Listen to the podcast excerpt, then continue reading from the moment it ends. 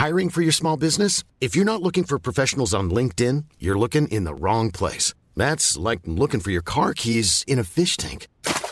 LinkedIn helps you hire professionals you can't find anywhere else, even those who aren't actively searching for a new job but might be open to the perfect role. In a given month, over 70% of LinkedIn users don't even visit other leading job sites. So start looking in the right place. With LinkedIn, you can hire professionals like a professional. Post your free job on linkedin.com slash people today.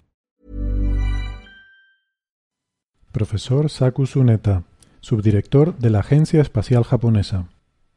Hola, soy Saku Suneta.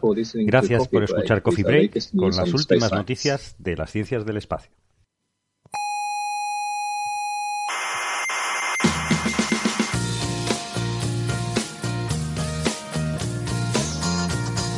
Aquí comienza Coffee Break, el único programa recomendado por los especialistas en insomnio. Sí, yo escucho el Coffee Break para dormir. Coffee Break es como la homeopatía del insomnio. Pero que funciona, ¿eh? Claro, claro, que funciona.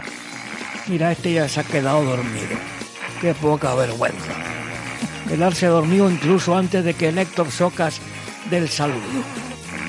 Qué asco de gente, de verdad. Qué asco.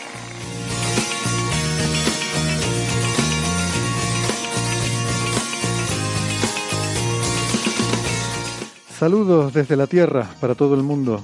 Les damos la bienvenida al Museo de la Ciencia y el Cosmos de Tenerife con la tertulia sobre las noticias de la ciencia, que son las que nos gustan, porque las otras, madre mía, dan ganas de mudarse a otro planeta. Y mira, mira que en los 80 había cosas buenas, eh, como Queen eh, o los pantalones a la cadera, pero no, lo que a estos les da por revivir es la Guerra Fría. La nostalgia está bien, pero hasta cierto punto. Bueno, nosotros ahora miramos al futuro, nos centramos en la ciencia y en los nuevos descubrimientos.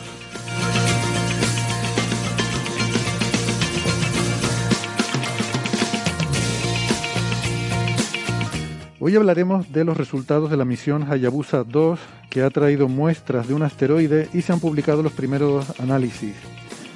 Y hablaremos de Egipto, de una daga hecha con material extraterrestre, Sí, suena un poco amagufada, pero es solo el clickbait. Ya verán que cuando lo expliquemos tampoco es tan así la cosa. Y hablaremos también de un, un estudio muy curioso sobre la historia del fonema R, R, así. Y bueno, como siempre de todo esto y lo que surja, ya veremos.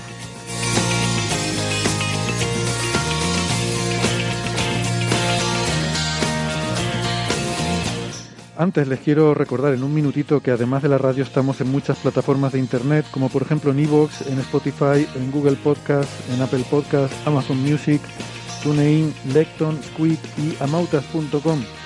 No dejen de suscribirse que no les cuesta nada y así no se pierden ningún episodio. Tenemos una página web que es señalirruido.com, todo junto y con ñ, y en esa página web pueden encontrar todos los episodios anteriores, los 355 anteriores, y todas las referencias de los temas que tratamos. Nos pueden encontrar en las redes sociales, en Facebook, en Twitter y en Instagram, y en Facebook está el Club de Fans. Pueden dejarnos sus comentarios, críticas, sugerencias, lo que sea, en las redes sociales o también en la dirección de correo oyentes.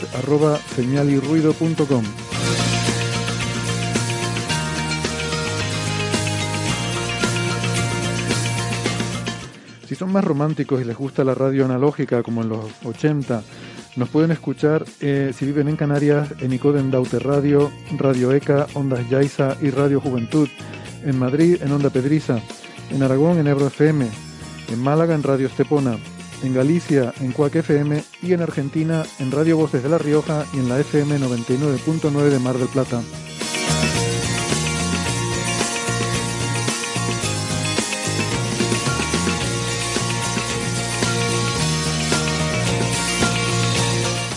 Bueno, hoy conmigo en el Museo de la Ciencia y del Cosmos está Javier Licandro. ¿Qué tal, Javier? ¿Cómo estás? ¿Qué tal? ¿Cómo estamos? Encantado Un de, poquito preocupados, pero bueno. de tenerte de vuelta por aquí. Sí, sí.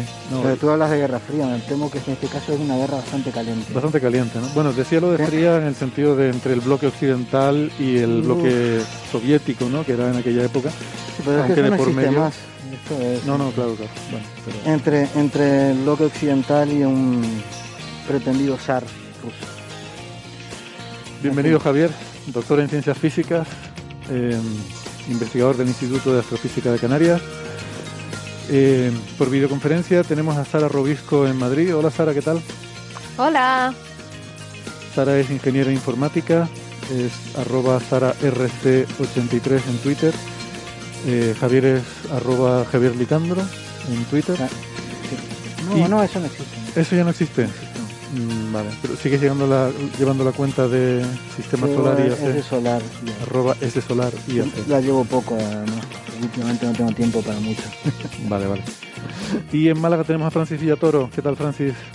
Muy bien, aquí estamos en, casa. Hoy tenemos un día nubladete. No, está como queriendo llover, pero no llueve. han caído cuatro botillas.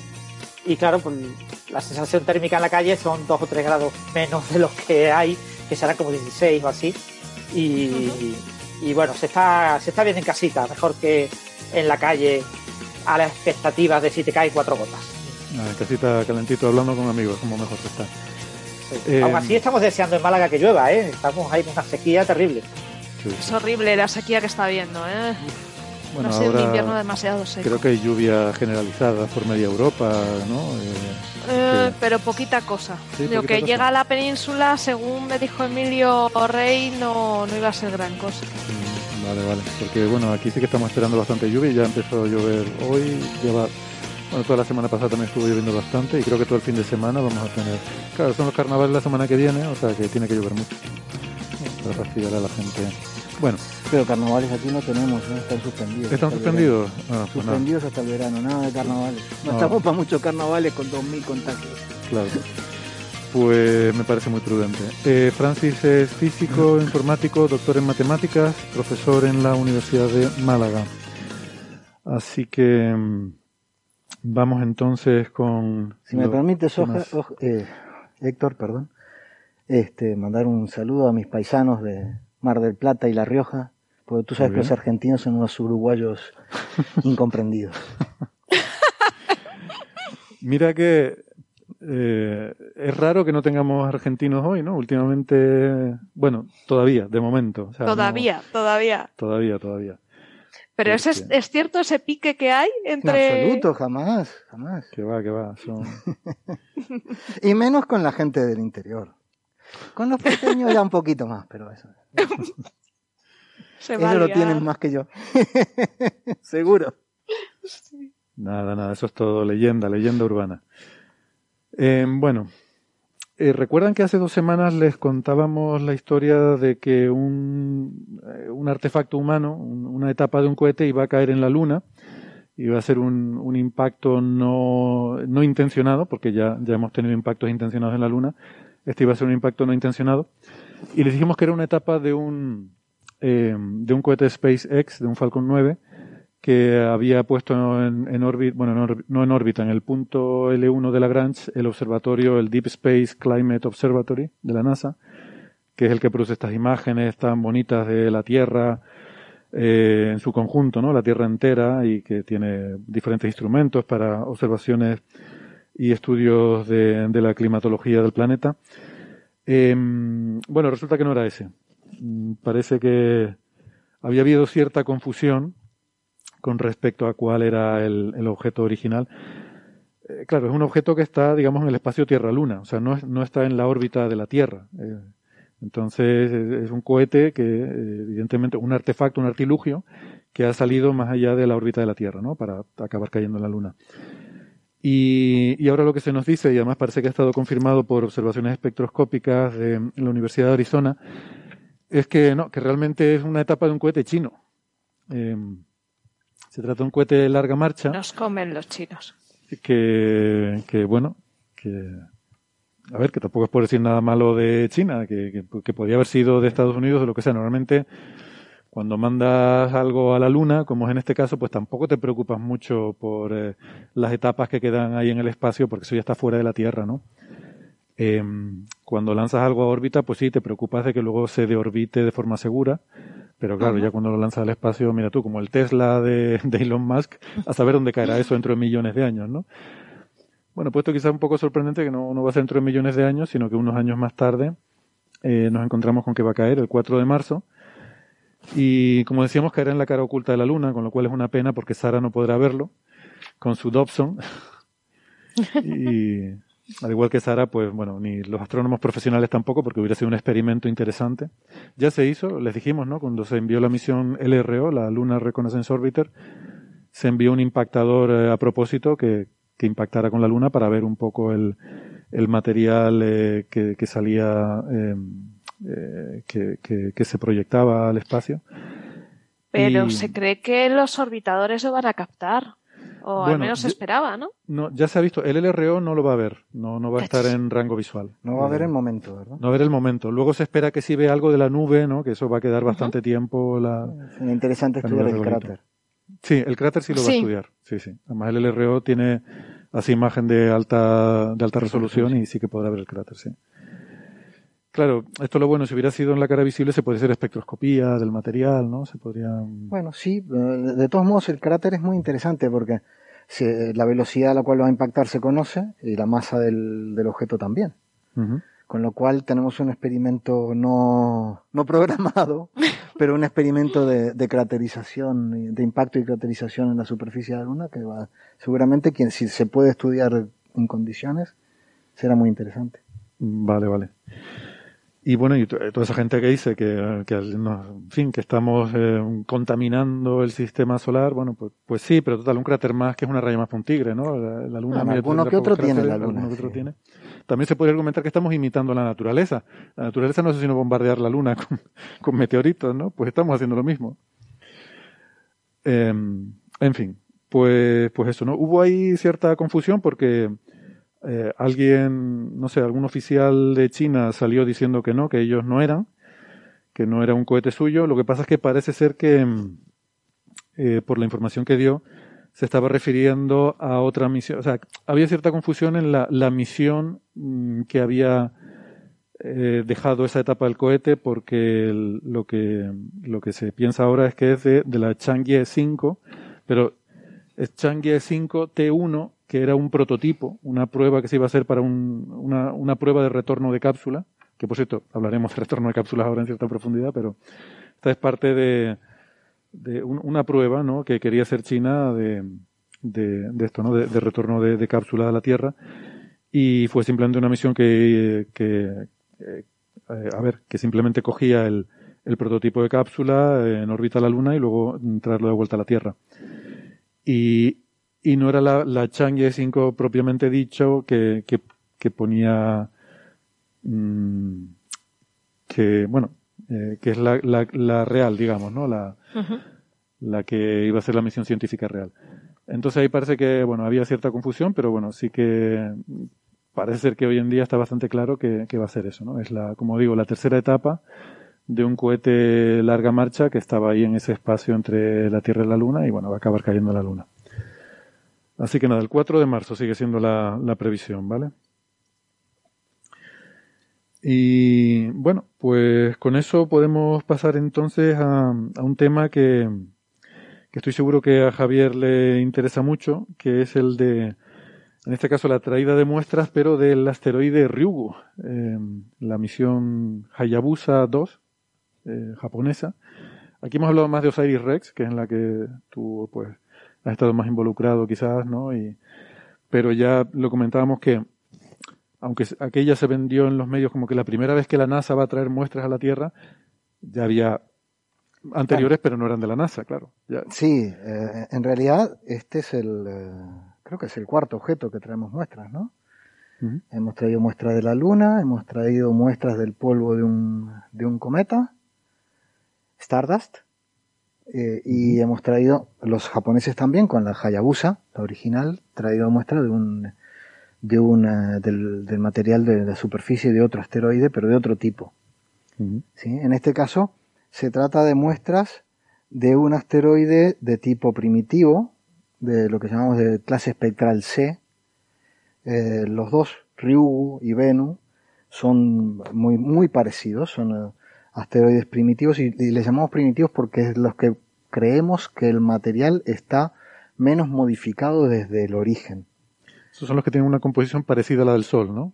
Esos son los que, tienen una composición parecida a eh, las, carbonitas, las condritas carbonáceas, que son un tipo de meteoritos muy raros, mucho más raros que, y, en particular el tipo de meteoritos de los cuales se parecen estos asteroides son de, las condritas carbonáceas de los más raros, este, y que contienen un tipo de material que mm, ha sufrido muy pocos procesos metamórficos desde eh, que se agregaron.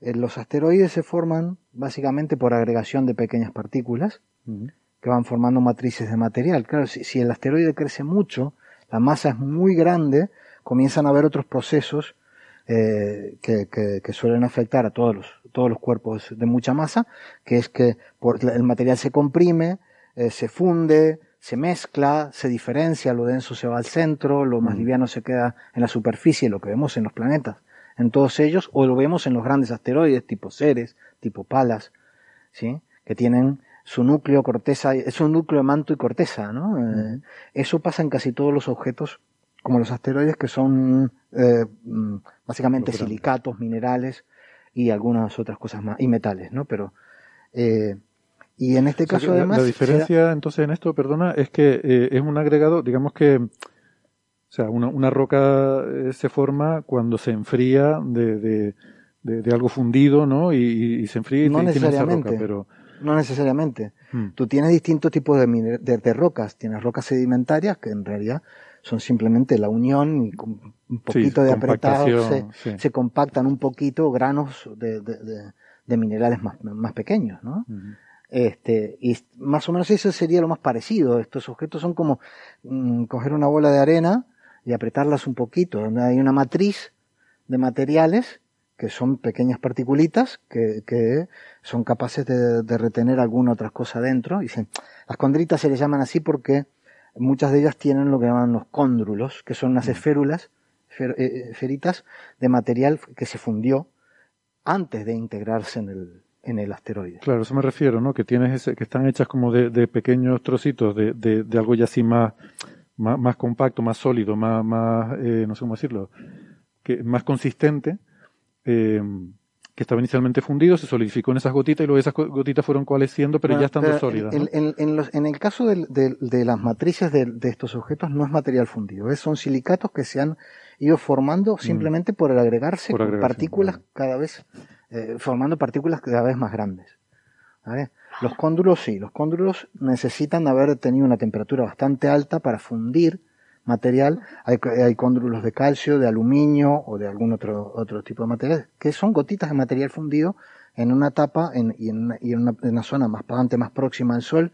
Hay que pensar que en el sistema solar eh, ha habido mucho remix, ¿no? El, material que, eh, que, se, que se ha este, modificado, se ha acercado mucho al Sol, se ha modificado y se ha, ha sido transportado hacia la parte externa, sobre todo en, los primeros, en los primeros 10 millones de años del, del sistema cuando había mucho gas y el gas fácilmente genera. En los primeros 10 millones de años. en los primeros 10 millones de años, en los primeros instantes, se da un remix brutal eh, y luego, bueno, ha continuado, pero no con la, velocidad de, entonces. Eh, de todos modos, estos objetos se forman hace 4.000 millones de años, en las primeras etapas de formación de, del sistema solar, de nuestro sistema planetario, agregando cosas los que se, se hicieron muy grandes, y, y, sobre todo los que están formados de material mucho más denso, ¿sí? Eh, que tienen mucho más rocas más pesadas, minerales más pesados, esos se compactan y, y se, se, modifican mucho. Estos, los, los que, estos que, de los que estamos hablando, normalmente o vienen de cuerpos que no, se, no fueron muy grandes, o vienen de cuerpos que están más fuera, que se formaron más lejos, y entonces eh, ya tienen una, tenían de entrada un alto contenido de agua eh, que se puede ver en el tipo de silicatos que, que se encuentran en, los meteoritos y que vemos también en este caso en, en, en la composición de Venus, de Ryu y en, y en la composición que estamos sacando en, este primer estudio preliminar que, que, que, es el que vamos a comentar de, de las, del material que hemos traído de, de Ryu. Entonces, ese material es, menos, menos denso, bastante menos denso, estamos hablando de algo de, que no llega a 2 gramos por centímetro cúbico y que además, como es un agregado, es extremadamente poroso. Que eso es otro de los resultados súper interesantes de, este, de los artículos. Vale, vale, vale. Porque es eso, o sea, como si fueran eh, piedrecitas que se, que se unen. ¿no? Entonces, cuando hablamos de condritas carbonáceas, que se habla mucho, condritas son esos agregados de, de cóndrulos, que son... Condritas son los meteoritos que están formados por una matriz de material y que dentro tienen o pueden no tener cóndrulos. De acuerdo. ¿Vale? Y en este caso, como, como vamos a comentar, no se detecta ningún tipo de cóndrulo, y eso es típico de un tipo de condritas llamadas condritas tipo CI, mm. que se parecen al meteorito Ibuna. la I es de Ibuna. Ah, muy bien. Vale, entonces, eh, Venu, el asteroide que visitó Osiris Rex, eh, que dices que es muy similar a Ryugu, eh, una de las razones para elegirlo es que era de los potencialmente peligrosos. No, no es el caso aquí, ¿verdad? No, no es el caso. no. no. Mm. Ryugu no está en la lista de, potencialmente peligrosos.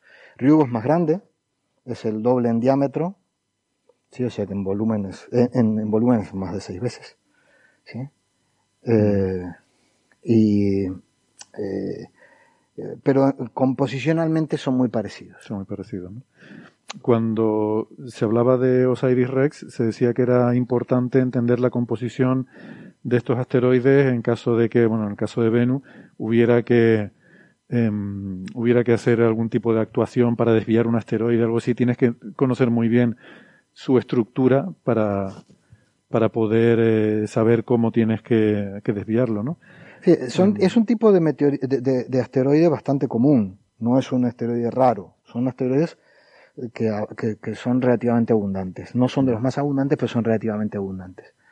Tiene, en, eh, eh, en el caso de Venus, era interesante por saber tener la, opción de, estudiar un asteroide potencialmente peligroso, pero el mayor interés proviene del hecho de que estos dos asteroides son eh, contienen el, material más primigenio que podemos encontrar junto con el que podemos encontrar en un cometa en el sistema solar. Este material es el que está menos modificado de todos. No hay nada que no esté que esté exactamente igual que hace 4.000 millones de años, pero esto está muy parecido. Mm. Entonces, eh, estudiar este material nos permite eh, saber cómo era el sistema solar y sobre todo en la región donde ellos se forman, este, cuando, se, cuando se formaron los asteroides hace 4.000 millones de años. Y eh, bueno, podría decir, bueno, ¿para qué ir hasta allí si podemos estudiar los meteoritos que caen en la Tierra? Mm.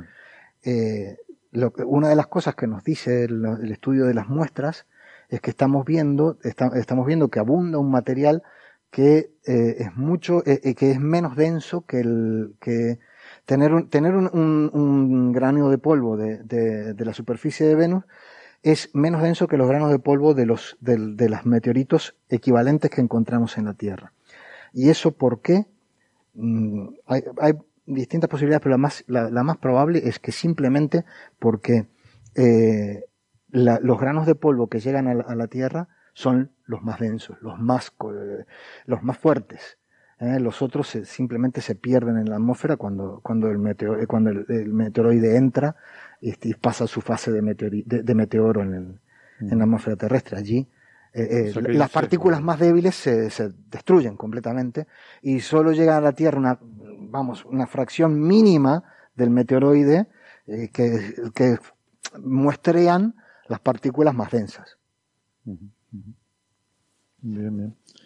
¿Esta misión eh, o estas misiones Hayabusa son exclusivamente japonesas o tienen colaboración internacional de eh, otros socios? Hayabusa eh, tenía, tenía este, algunos instrumentos, en particular alguno de los, uno de los Lander, de los que bajó, que, era, que, era alemán. Normalmente estas misiones terminan incorporando algún experimento este, que, no, es de, no es de la agencia que lo envía. Pero no es una misión de colaboración, es una misión de JAXA, aunque tenga algún instrumental del DLR. Muy bien. Mm, no sé si tienen alguna pregunta, Francis o Sara, ya saben que se pueden sentirse libres de interrumpir cuando quieran. Sí. Eh, Javier, eh, ¿te has leído los artículos en Nature Astronomy? ¿Qué nos destacarías? ¿Te ha sorprendido algo? ¿Ha habido algo que, porque mi sensación, yo no los he leído en detalle y no tengo conocimiento suficiente, pero es que no hay realmente nada realmente novedoso, ¿no? Sino que más o menos es lo que se esperaba, ¿no? Bueno, hay que, primero hay que, hay que considerar que eh, estos son estudios preliminares. Todos los estudios que se hicieron son no destructivos, con lo cual es poco menos que mirar la muestra, mirar las muestras sin hacerles nada. Eh, o sea, tomarles un espectro, mirar qué tamañito tienen las partículas, pesarlas, ¿sí? Pero para lo que, lo que viene después, lo que están haciendo ahora mismo es lo que va a dar más datos sobre, sobre el tipo de, de cosas que vamos a encontrar. De todas formas, perdona, para hacer este análisis tan preliminar, yo tengo aquí, vamos a ver. Hay dos artículos en Nature Astronomy, que uno es una letter y otro ya es un artículo, digamos, normal. Y luego hay otro en Science, que creo que son independientes los tres, o sea, como tres, de hecho, bueno, el primer autor es diferente, ¿no? La letter es de Yada y colaboradores, el artículo en Nature Astronomy es de Pilorget y colaboradores, y la letter en Science es de Tachibana y colaboradores, ¿no? Y, o sea que, bueno, que para ser una cosa preliminar, pues han sacado varios artículos sobre el tema, ¿no? Claro, lo que pasa es que eh, ya da, da, para mucho lo preliminar. Lo primero, están, están viendo que eh, tienen una muestra, estamos hablando de una muestra de 5 gramos y medio de mm. material. Eso fue lo que trajo Hayabusa 2. 5 gramos y medio de, de, material. Eh, o sea, lo miras en el microscopio y son este, granitos muy, muy pequeños. Eh, y ese material ya, eh, ya resuelve, un, un, resuelve varios temas. Resuelve, esto es, una, es un cuerpo que es muy parecido a una condrita CI, con la particularidad de que los, de los, que los granos son más porosos que las condritas CI, lo que comentábamos antes. Hmm. Pero en cuanto a composición, está, es, eh, no, no, se, no se detectan cóndrulos, es decir, no se detecta ningún tipo de material fundido dentro de la, de la matriz. La matriz es básicamente de silicatos hidratados, ¿Qué significa que sean silicatos hidratados? Eh, que, que, contengan, eh, que, que, hayan sido hidratados, eh, significa que estuvieron en contacto con agua líquida. Es decir, el cuerpo padre de, de, de Ryugu es, es, un cuerpo que llegó a tener una, una masa tal que en, en, en zonas, en, en varias zonas, había hielo que en el interior del cuerpo, por compresión y demás, alcanza presiones y temperaturas capaces de estar líquido durante un cierto tiempo e integrarse en la estructura de los minerales. Un, tipo, un, tipo, un típico ejemplo de, de, hidratación es lo que nos pasa con el óxido. ¿sí? ¿Eh? no, todo lo que tenga hierro se nos oxida porque está en contacto con agua. ¿vale?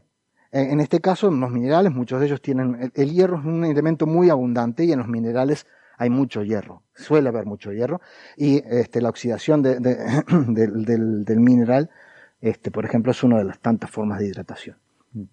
¿Eh? Perdóname, Javier, que le demos la bienvenida a María Ribes, que se nos acaba de unir. Hola, ¿qué tal María? Hola María. Ha, puesto cara como que la hemos pillado sin activar el micrófono. Sí. Ah, sí, que está ahí. Sí, sí. sí. Hola. Hola, ¿qué tal? Encantada de estar aquí con vosotros. Perdón que me haya conectado tarde, que he llegado tarde de la universidad. Me voy a poner... Ya, ya, contábamos con mejor, Héctor, no patisques. Vale, vale. Pues tranquila, tú sigue con eso. Yo solo te quería dar la bienvenida y ya sabes que cuando quieras eh, puedes intervenir. Gracias. Y eh, eh, además se ve que es, de los materiales más oscuros que se conocen. El hierro oxidado.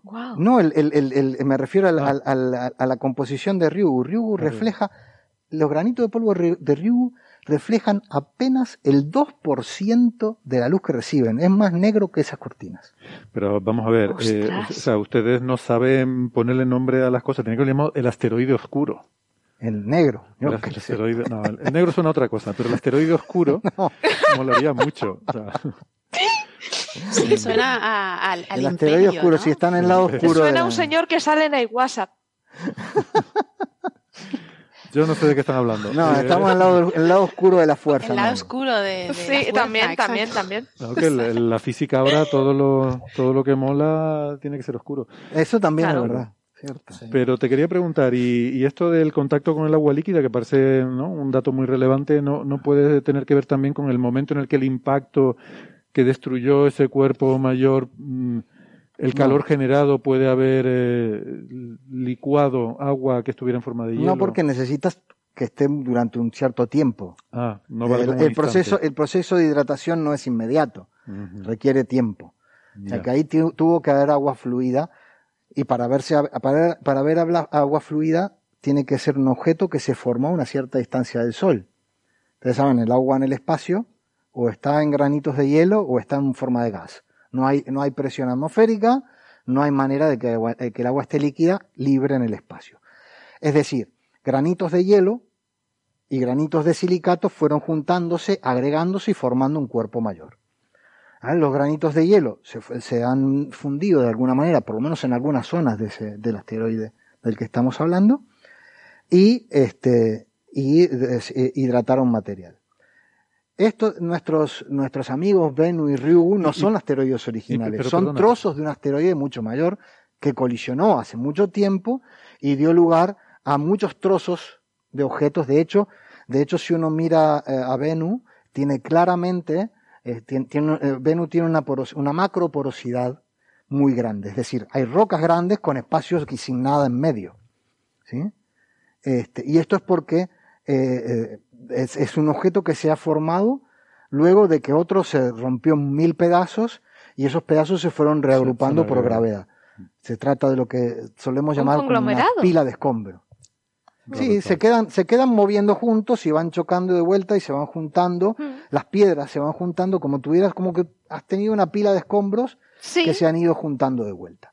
Sí, se van rellenando un poquito los espacios entre ellos con partículas más chiquitas, pero básicamente tiene una macroporosidad altísima. Eh, eh, Ryugu tiene una macroporosidad del orden del 7%, o sea, el 7% de Ryugu es vacío, espacio vacío, ¿vale? Eh, pero además tiene los granos no son una cosa dura, sólida, sino que tienen una microporosidad de más de un 40%. O sea, que para que os hagáis una idea, eh, más de la mitad de Ryugu es nada. ¿Vale?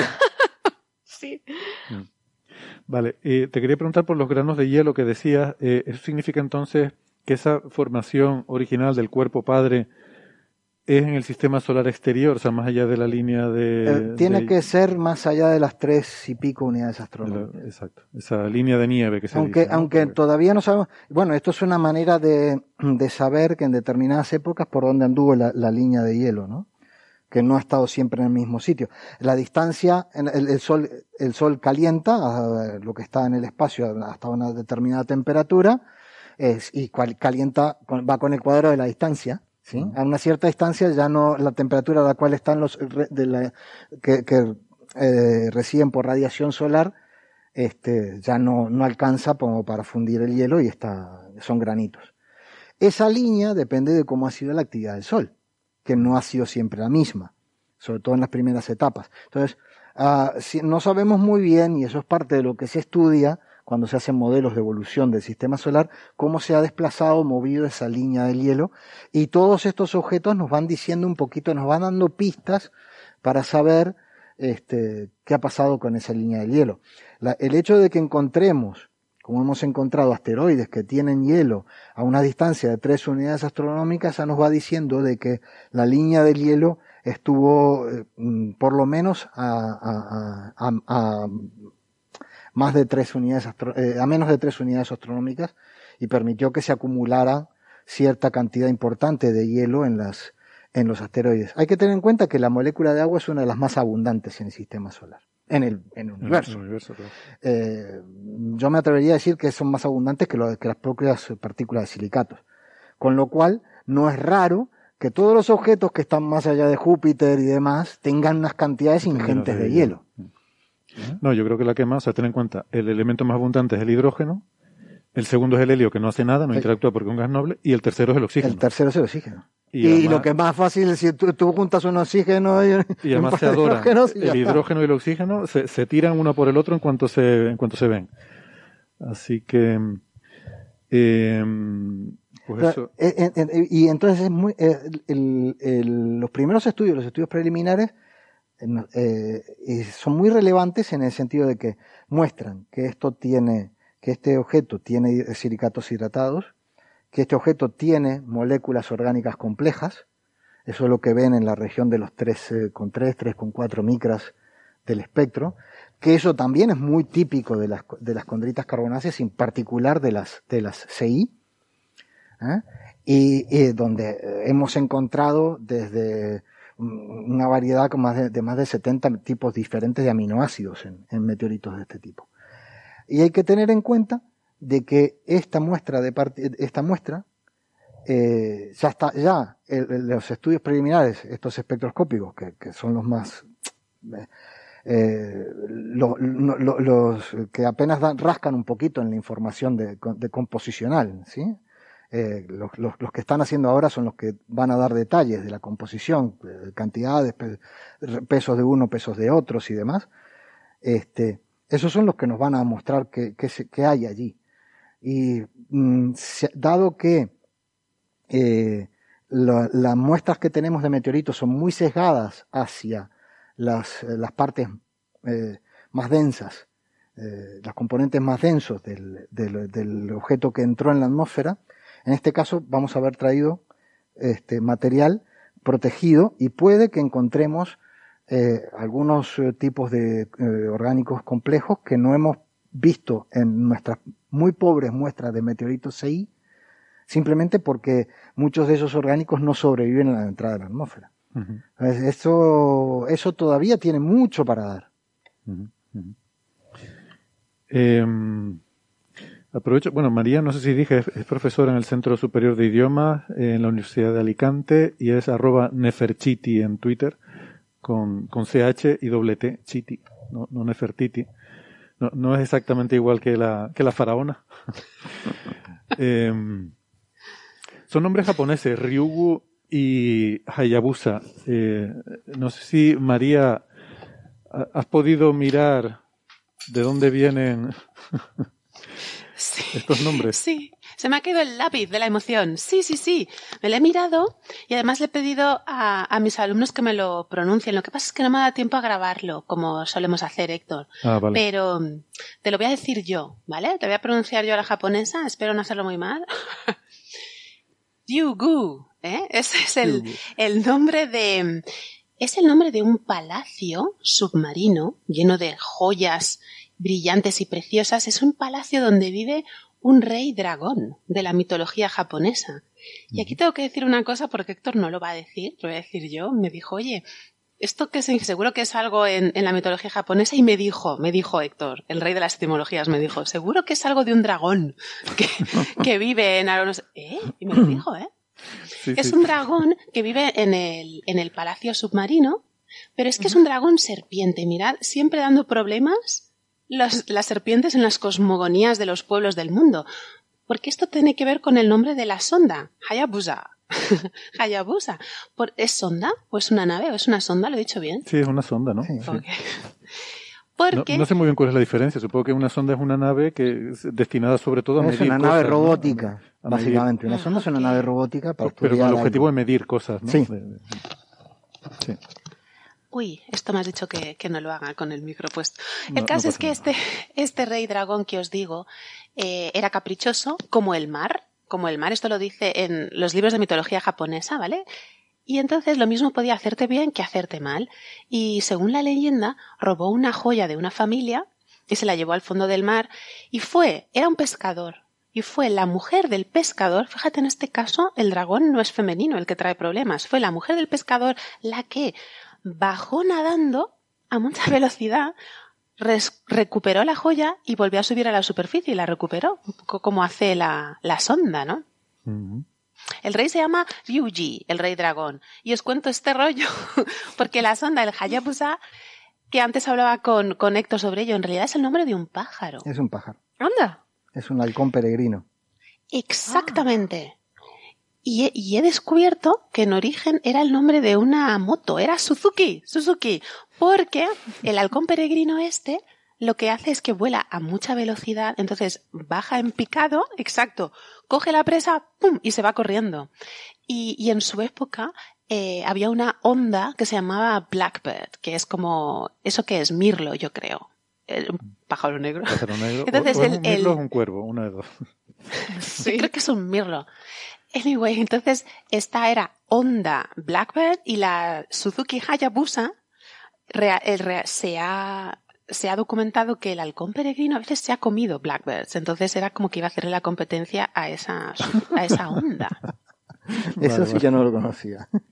Y hasta aquí el momento mitológico. Supongo que el nombre viene de que efectivamente la sonda pues hace un poco eso, ¿no? Se acerca para coger la muestra y vuelve a subir, ¿no? Claro. ¿Cómo es el, el, proceso? Es en picado, Ahí. ¿Cómo es el...? Porque claro, es diferente al de Osiris Rex, ¿no? Creo que Osiris era más sofisticado, que este soplaba, ¿no? En este caso sí, ellos dispararon un pequeño disparo y recogida de material, del material que salió ah. eyectado. Y además salió una cantidad impresionante de material. Sí, de hecho, en el paper se ve el cráter de uno de los disparos. Se ven las zonas de impacto y se ven, te muestran la imagen de uno de los cráteres. Eh, eh, hay que acordarse que tomaron dos muestras, además. Este, una de, una de, y después generaron otro cráter y este, tomaron una muestra del, de la del material eyectado por el cráter. Eh, aquí se estudian dos muestras, la A y la C, que son eh, una de la, de la primera toma de muestras y la, y la otra generada eh, tras hacer un cráter.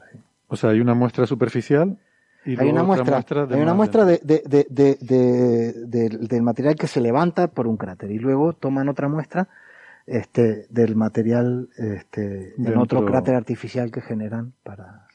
Por eso, y la idea es que una es más representativa de la superficie y, la otra, del interior. Vale, vale. Claro. Pero estas, eh, esta misión fue la de las eh, los aparatitos que iban dando saltitos en el asteroide. Sí, sí, sí. Eso eran los alemanes, a lo mejor, que tú decías. Eh, bueno, eh, no, había, hubieron, si no recuerdo, eran tres. Dos cajitas saltarinas y el, y el eh, alemán que si no recuerdo mal se llamaba Mascot, pero no... Sí, había uno que se llamaba Mascot. Ah. Sí, sí. uno se llamaba Mascot. Que, que, ese no, ese no saltaba. Ese es verdad, los saltarines eran los japoneses. Sí, eran unas, unas, cajitas con un, un, un, simplemente un, un motor inercial algo que giraba, eh, giraba generaba, un, torque y como eso está en un, en un campo de microgravedad, salta y cae por algún lado. Uno, se imagina que los japoneses... Tampoco llevaban mucha instrumentación, las cajitas eran unas cámaras y algún medidor, no recuerdo exactamente qué. Pero... Hmm. Bueno, eh, aprovecho para dar la bienvenida a Gastón Giribet. Hola Gastón, ¿qué tal? Hola, espero que el micrófono funcione. Eh, pues seguro que funciona, pero no lo estás usando, está sonando por el ordenador. Y, eh, así que vete viendo si lo puedes resolver. Mm, Gastón es, eh, es doctor en ciencias físicas y profesor en la Universidad de Buenos Aires. Y no, no, vamos a repetir el comentario no, no, No, no, no, le voy a decir que es un uruguayo también. De todos modos, eh, escuchan tango uruguayo, toman dulce leche uruguayo y toman mate uruguayo, así que no hay problema. Exactamente. Es verdad. No tengo, no tengo problemas chauvinistas con eso. Es verdad. No escucha, no escucha. Eh, Gastón, el otro día lo resolvimos, bueno, tómate el café tranquilamente, eh, esto, desconectando y volviendo a conectar, así que te lo dejo ahí como sugerencia. Apaga y enciende, si no lo ves Algo Así. La solución universal de la informática. Y, este programa es cada vez más internacional, ¿eh? Sí, sí, sí, sí, efectivamente. Em, pues que em, esto del... Es curioso, ¿no? Esto, de los robotitos que saltan porque, eh, claro, ahí ya... Ostras, que ha apagado y encendido. Sí, bueno, es que lo hizo el otro día y funcionó. Bueno, no, no, no apagar y encender, lo que hizo el otro día fue desconectar y volver a conectar. Pero, pero bueno, no mezclemos con el, el tema de los robotitos, que a lo mejor vamos a confundir a los oyentes eh, que se dieron cuenta de que, claro, un rover, eh, digamos, eh, típico, eh, con ruedas, no. Tiene, no, no, funcionaría en este entorno porque no hay suficiente tracción, entre que la gravedad es muy débil y que es todo muy pedregoso y muy un terreno con poca, poco agarre. De hecho, el, el, el que sea pedregoso es algo que descubrimos in situ, no lo esperábamos. No lo esperábamos, ¿no? Bueno. En absoluto. Pero vamos, hacer la esperábamos más bien una playa y no, una, y no un pedregal, que fue lo que vimos sobre todo en, en, en, eh, en Venus. En Venus. Pero incluso en una playa tendrías problemas de tracción. Porque Por la arena. La arena, claro, patinas, ¿no? No, no, no, no tienes... Y entonces se dieron cuenta que sería más fácil hacer algo eso que fuera dando saltitos que no que tuviera ruedas, ¿no? Eh, a veces, en fin, el, la exploración espacial nos hace buscar soluciones imaginativas a los problemas. Algunas veces las soluciones no son imaginativas, son tan mundanas como decir apagar y volver a encender. Vamos a ver, Gastón, si la solución ha funcionado. ¿Cómo estás? ¿Me escuchan? Ahora, sí. La solución universal. Está bien. Veo que has encontrado un argentino de verdad. Este, porque cuando yo participaba eh, habitualmente en este, en este podcast decían que necesitaban un argentino y me traían a mí.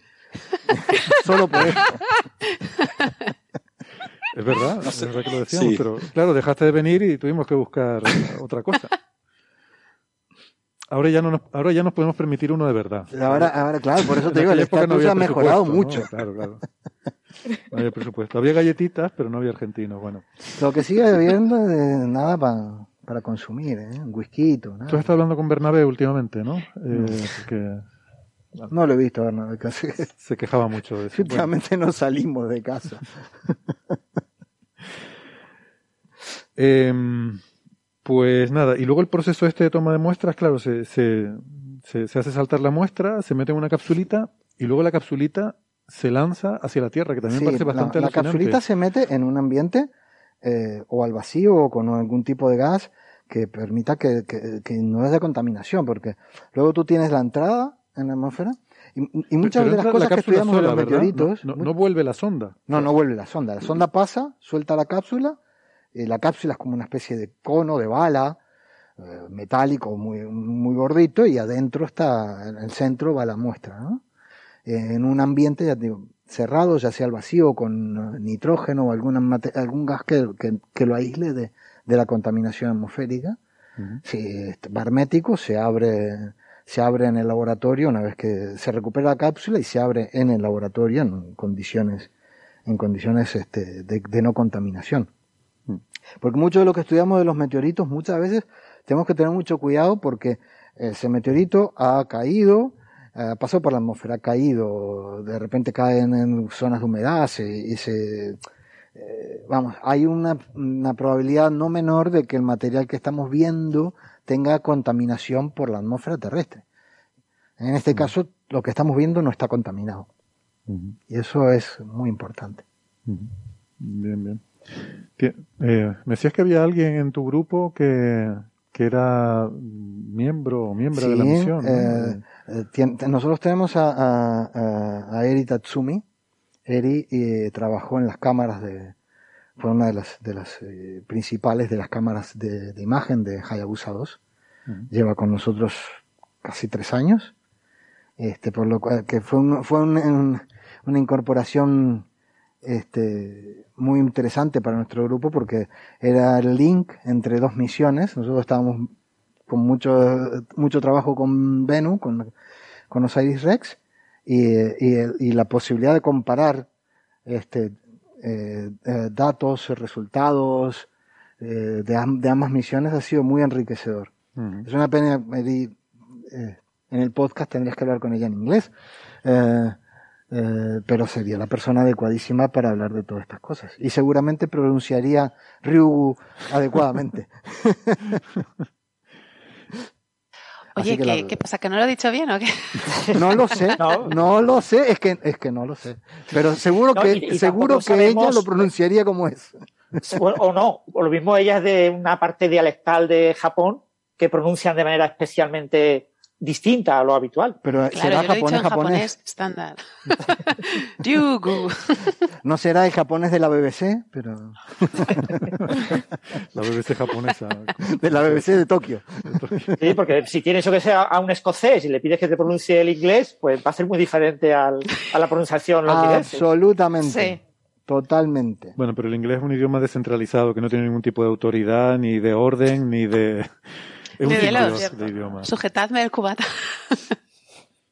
Sí, sí, pero te puedo asegurar que si has aprendido inglés en eh, con el método del anglo, que es el, como el Cervantes español, pero de ellos, que te enseñan el inglés de BBC y te, pones a hablar con un inglés y no les entiende ni papa. Ya, pero te digo, pero es inglés, luego hablas con un escocés y no te enteras de nada, ¿no? Pero bueno. Peor, es, peor es un calés. Sí. lo dejo. Ahí lo deja. Em, os metáis con los acentos de las gentes. Ah, sí, habla con uno de Cádiz, a ver si habla castellano o qué. De, todas formas, hablar en inglés con un japonés también es complicado, ¿eh? Normalmente, salvo que lleve mucho tiempo en Occidente.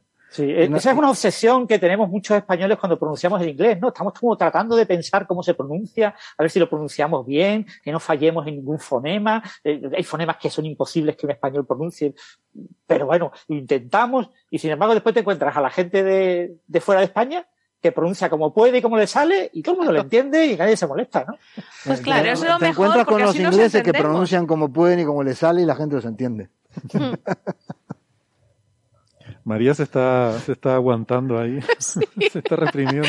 Estoy aquí, sujetadme. Pero es que no hay cosa mejor que escuchar a, un alemán o a un italiano o incluso a un francés intentando hablar en inglés porque dices, ese, ese, ese inglés lo entiendo. bueno, todos tenemos un acento, incluso en tu lengua materna, y es inevitable tener acento cuando hablas otras lenguas. Hombre, con la práctica tú puedes llegar a imitar otros acentos, pero hay que perder el complejo, porque muchas, ¿cuántas veces hemos oído? Es que los españoles hablamos muy mal inglés. Pues hombre, como todo el mundo con su acento, como podemos. Claro. Unos mejor, otros peor. Se identifica muy fácilmente eh, si alguien hablando en inglés, si es francés, si es italiano, si es australiano. Bueno, eso sí. y es más, es más, yo diría, se identifica escribiendo, escribiendo, porque cuando leemos estos artículos científicos, ahora que, que, se hacen en Europa, hay, hay una especie de coin, ¿eh? Hay una especie de, de palabras y estructuras que, que sabes que la persona que ha escrito ese artículo no es, no, no tiene el inglés de lengua madre. Y efectivamente, cuando miras los autores, ves que son gente de Europa, que, que más o menos escribimos así entre nosotros, pero, Quizás es más fácil distinguir un argentino y un uruguayo hablando los dos en inglés. Mira, yo he intentado millones de veces y no, consigo distinguir, pero me han confesado que suenan, que ellos tampoco los distinguen, ¿no? No, no, no, distinguen. Eso se podría, se me ocurre una aplicación de inteligencia artificial para... Que distinga uruguayo de argentino, imposible. Sujétame el cubata. bueno, no, pero en Argentina también hay acentos, ¿eh? Que yo he estado mucho tiempo en Posadas, en Corrientes. Eh, eso es lo que te iba a contar. Que no es lo mismo un correntino o un cordobés que un porteño, ni de coña. Vamos, ni parecido.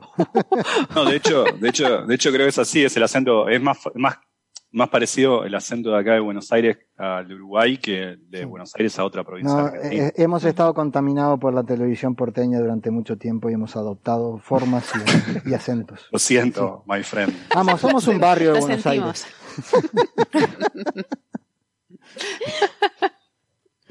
no, pues eh, hablando de acentos, el otro día hablando con un compañero de la zona de Milán, bueno, él está en Turín, eh, me comentaba, eh, claro, yo hablando en italiano con él, y me decía, me parece muy gracioso el acento de los españoles, dice, porque es idéntico al acento de agentes de, del norte de Italia, de, pero para el otro lado, la zona, jole, la, la ciudad está inundada, que se me ha, se me ha ido. De Venecia, dice. Venecia, sí, la gente del Véneto, según él, tiene un acento muy similar al castellano.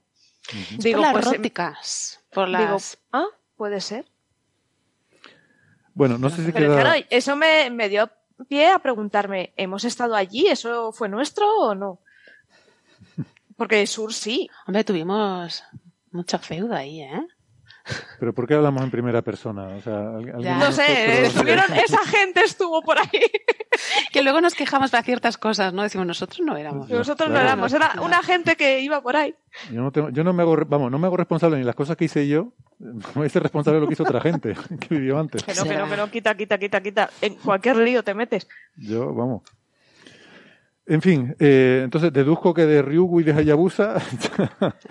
bueno, yo creo que, que, hemos comentado lo más, eh, lo fundamental de lo, que, de lo que está por aquí, ¿no? Vale. De, de, de, lo que de los resultados principales de este. ¿Se espera que haya más resultados? Porque si es que esto era como una primera inspección. Esto, esto, es apenas se han rascado en, en la muestra. Han rascado apenas en, los 5 gramos de muestra. Sí, sí, sí. Ahora lo que viene ahora será lo que lo que empieza a dar. O sea, yo, cuando, yo cuando voy a la playa y me ducho y todo, me vuelvo con más arena que, que la Hayabusa. Ah, sin duda.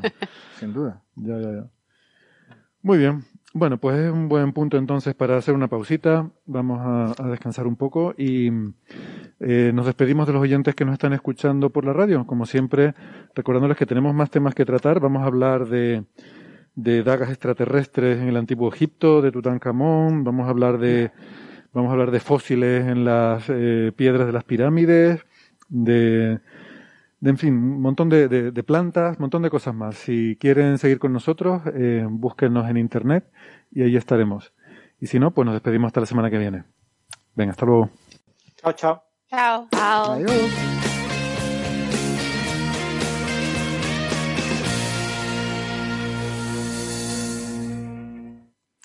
Gracias por seguirnos acompañando. Eh, continuamos con nuestra tertulia y vamos a hablar ahora de, plantas, porque nos enviaba Sara un trabajo, eh, un estudio, según el cual eh, a las plantas les gusta la biodiversidad también.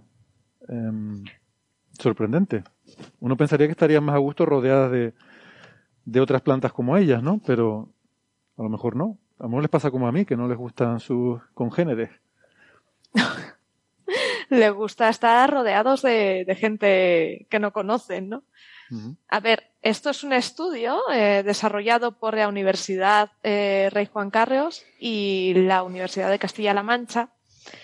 Estudiando los ecosistemas, surgió estudiando los ecosistemas de yesos, que son ecosistemas del centro, de la zona centro de la península ibérica, son ecosistemas áridos, que pese a tener unas condiciones muy, muy áridas, muy, con pocas muy pocas lluvias, muy secas, eh, poco, humedad, unas condiciones muy duras para las plantas, tiene una diversidad bastante grande.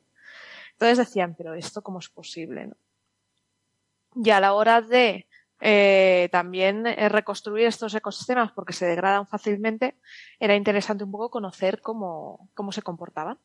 Entonces se les ocurrió una genial idea. Oye, dice, si cogemos plantas de una especie parecida se comportarán mejor a la hora de reconquistar, recolonizar un ecosistema degradado si ponemos todas de un mismo clado o eh, se comportarán mejor si ponemos mm, que sean todas distintas, muy, muy separadas de forma filogenética, o sea, que estén lo menos emparentadas posibles, que puede funcionar mejor. Entonces, tenían mm, opiniones enfrentadas, había gente que opinaba que una cosa era mejor que la otra, entonces, eh, había... puestos, a conquistar un ecosistema, la evidencia sugiere que lo mejor es darles vodka. evidencia empírica. Sí, sí, sí, claramente. Puestos a conquistar, lo mejor es el vodka. bueno, pues eh, entonces eh, se dedicaron a estudiar un poco que que, había escrito sobre el tema y vieron que no había ningún estudio, eh, habían estudios un poco empíricos, pero ninguno experimental, bajo condiciones buenas. Entonces, ¿qué hicieron? Se fueron de excursión, se fueron a Cienpozuelos, Aranjuez y a Porta, eh, Porta el Rubio de Guadalmejuz, ¿vale? Que son unas zonas donde este, estos ecosistemas están muy, muy presentes. Hay tomaron semillas, en época de semillas, de las plantas autóctonas. Las fueron recopilando y estas semillas se sometieron a un tratamiento de unos días a 50 grados para simular el calor del verano y que germinasen. Entonces las engañaron. Cogieron 110 eh, tiestos experimentales en un eh, en una zona que tiene un invernadero que tiene la Universidad Rey Juan Carlos. Eh, los pusieron. Eh, pero para rellenarlos necesitaban un sustrato. ¿Qué sustrato pones? Pues si estamos estudiando el ecosistema de yesos, lo mejor es coger el sustrato más cercano a, donde has tomado esas muestras de semillas, ¿no? Pues efectivamente, tomaron sustratos de la zona. Y todas estos rellenaron todos estos pequeños contenedores con, con este sustrato. Sembraron unas 7.000 7.000 plantones y en la mitad de ellos pusieron eh, especies muy parecidas entre ellas y en la otra mitad especies muy, muy diferentes, en las que había gramíneas, había sedums, había lo que te encuentras en el campo, pero que no tienen, eh, no tienen nada que ver y además eh, claro, en los que tienen esas, eh, especies similares, tienes una, una característica, es que todas más o menos miden lo mismo. En las otras no, tienes especies de 4 centímetros, especies de 15, o sea, es muy variado.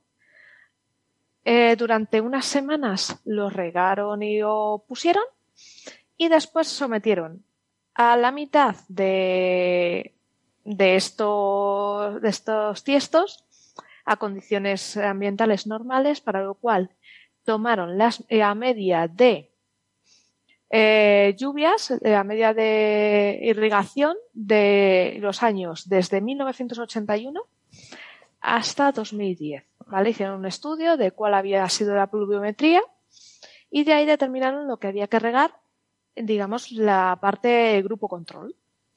¿Y el grupo de sequía qué hicieron? Muy fácil. De esta pluviometría tomamos el 30% y le metían un 33%. Perfecto. Eh, al cabo de unas semanas eh, iban viendo cómo crecían las plantas y llegaron a una conclusión.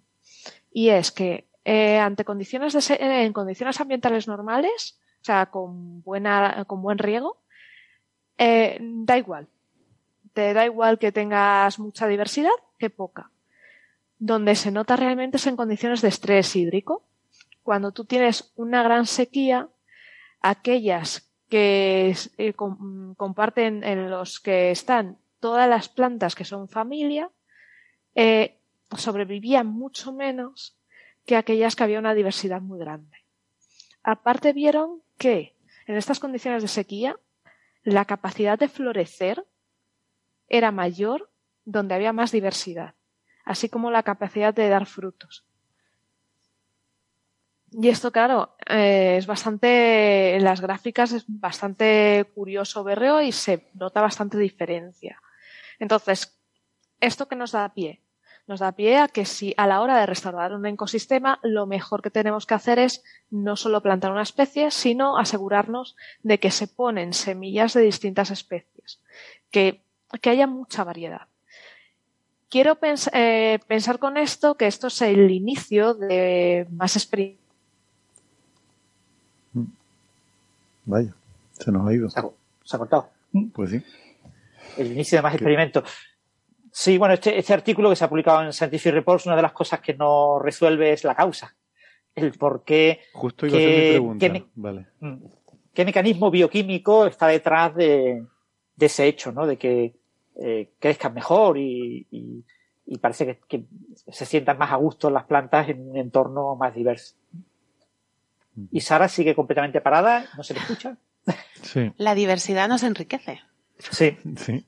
Pero tiene que haber algún tipo de mecanismo, ¿no? Quizás de compartición de recursos a través de las raíces o quizás de intercambio de sustancias eh, aéreas, ¿no? Que las plantas se comunican entre ellas con sustancias. Oh. Lo que me sorprendió es que mm, lo que estaba explicando Sara, no sé si le entendí mal, pero creo que estaba diciendo como que estaban en, macetas individuales, con lo cual no pueden eh, no pueden compartir a través de sustancias a través del suelo. Tendría que ser algo aéreo, ¿no? Eh, ah, estaban en macetas. Ah. Eso me parece. Sí, pero dentro de la misma maceta había plantas de diferentes tipos. Ah, vale, o sea, No son macetitas, ¿vale? No, no, no imagináis. Ah, como una jardinera. Sí, que se ve a veces los invernaderos, ¿no? Que se ve como los plantones con una pequeña, un único plantón, sino que eran como una, son, hay unas fotos que se ven en la pieza en Agencia Sync, que es una pieza liderada por españoles y, y se hicieron eco de la nota de prensa de la universidad. Y entonces tienen como unas macetas que yo no sé el tamaño que tienen, pero se ve que son anchas, y ahí tienen diferentes semillas. ¿no? Entonces tienen macetas en las que pusieron eh, varias plantones de la misma planta, o de variedades muy próximas eh, filogenéticamente, y macetones en los que pusieron eh, plantas muy separadas filogenéticamente.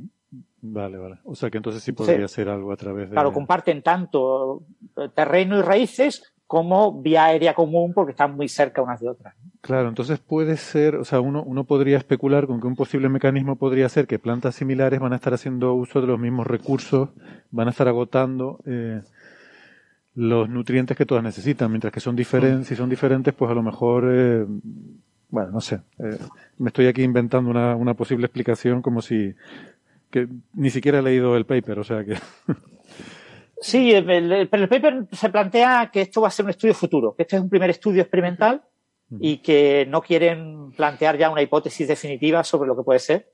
Mm. Pero sí menciona también la posibilidad de competición, de competición entre las plantas y que influya en, este, lo mismo, este pues, fenómeno. No, nos lo acabamos antes. O lo mismo, o al mismo ritmo, por ejemplo, ¿no? Sí. Que si no, eh, si hay momentos de consumo pico y momentos de relajación común, pues lo mismo. Pero todo eso mm, son todas hipótesis y no tenemos ni idea de, de por qué ocurre. Vale, vale. Bueno, muy bien. Pues, pues nada, a ver si. no sé si, Sara quería comentar algo más, pero si no pasamos a otro tema. Eso te iba a decir, a ver si recuperamos a Sara, si quiere decir algo más. Y si no, pues vamos entonces con, eh, con Tutankamón. Eh, ¿Cómo se dice, María?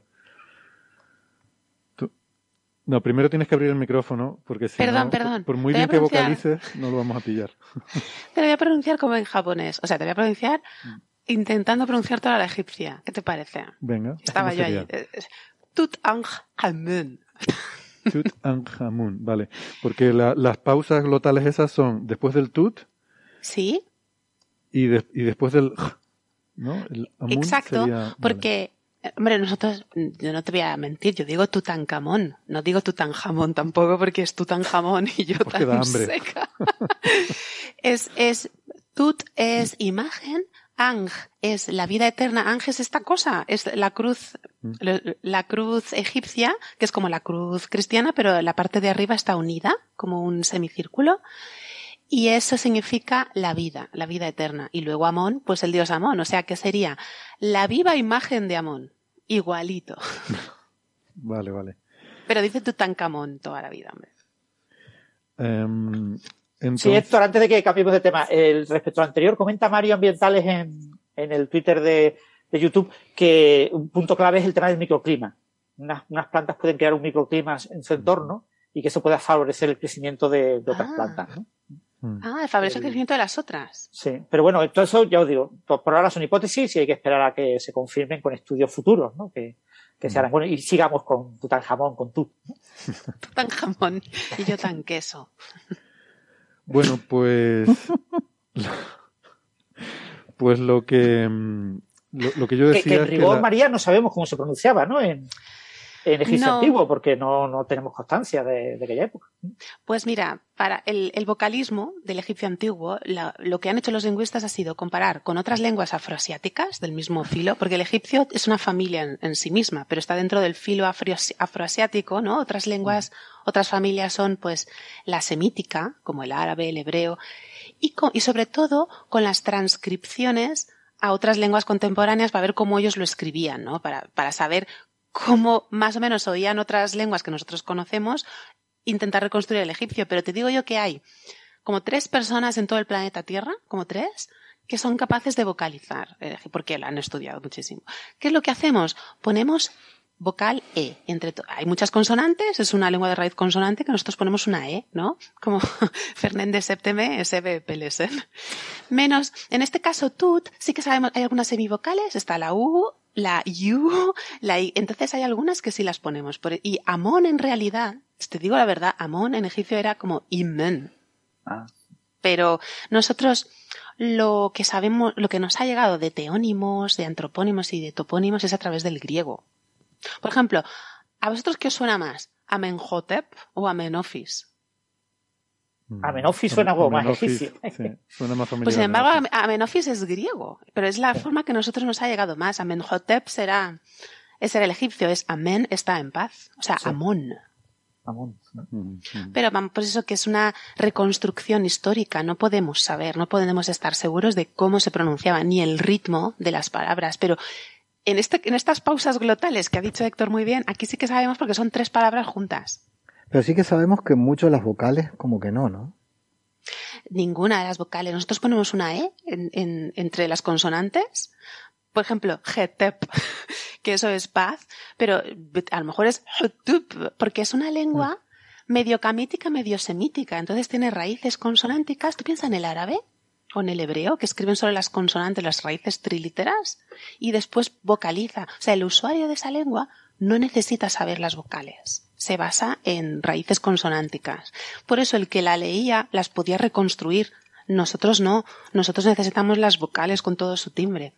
De modo que, de modo que lo que hacemos es eh, poner una E epentética, una ayuda ahí en medio, excepto con la I y con la U, que sí que sabemos que son. Espera, voy a subir el, a ver si desactiva el micrófono, voy a subir el, audio. Tranquila, no pasa nada. Yo, te lo pongo todo discretamente en el chat para que no se entere nadie de que estamos aquí pidiendo. Ya ok, ¿qué tal ahora? ¿Te hago oclusiva?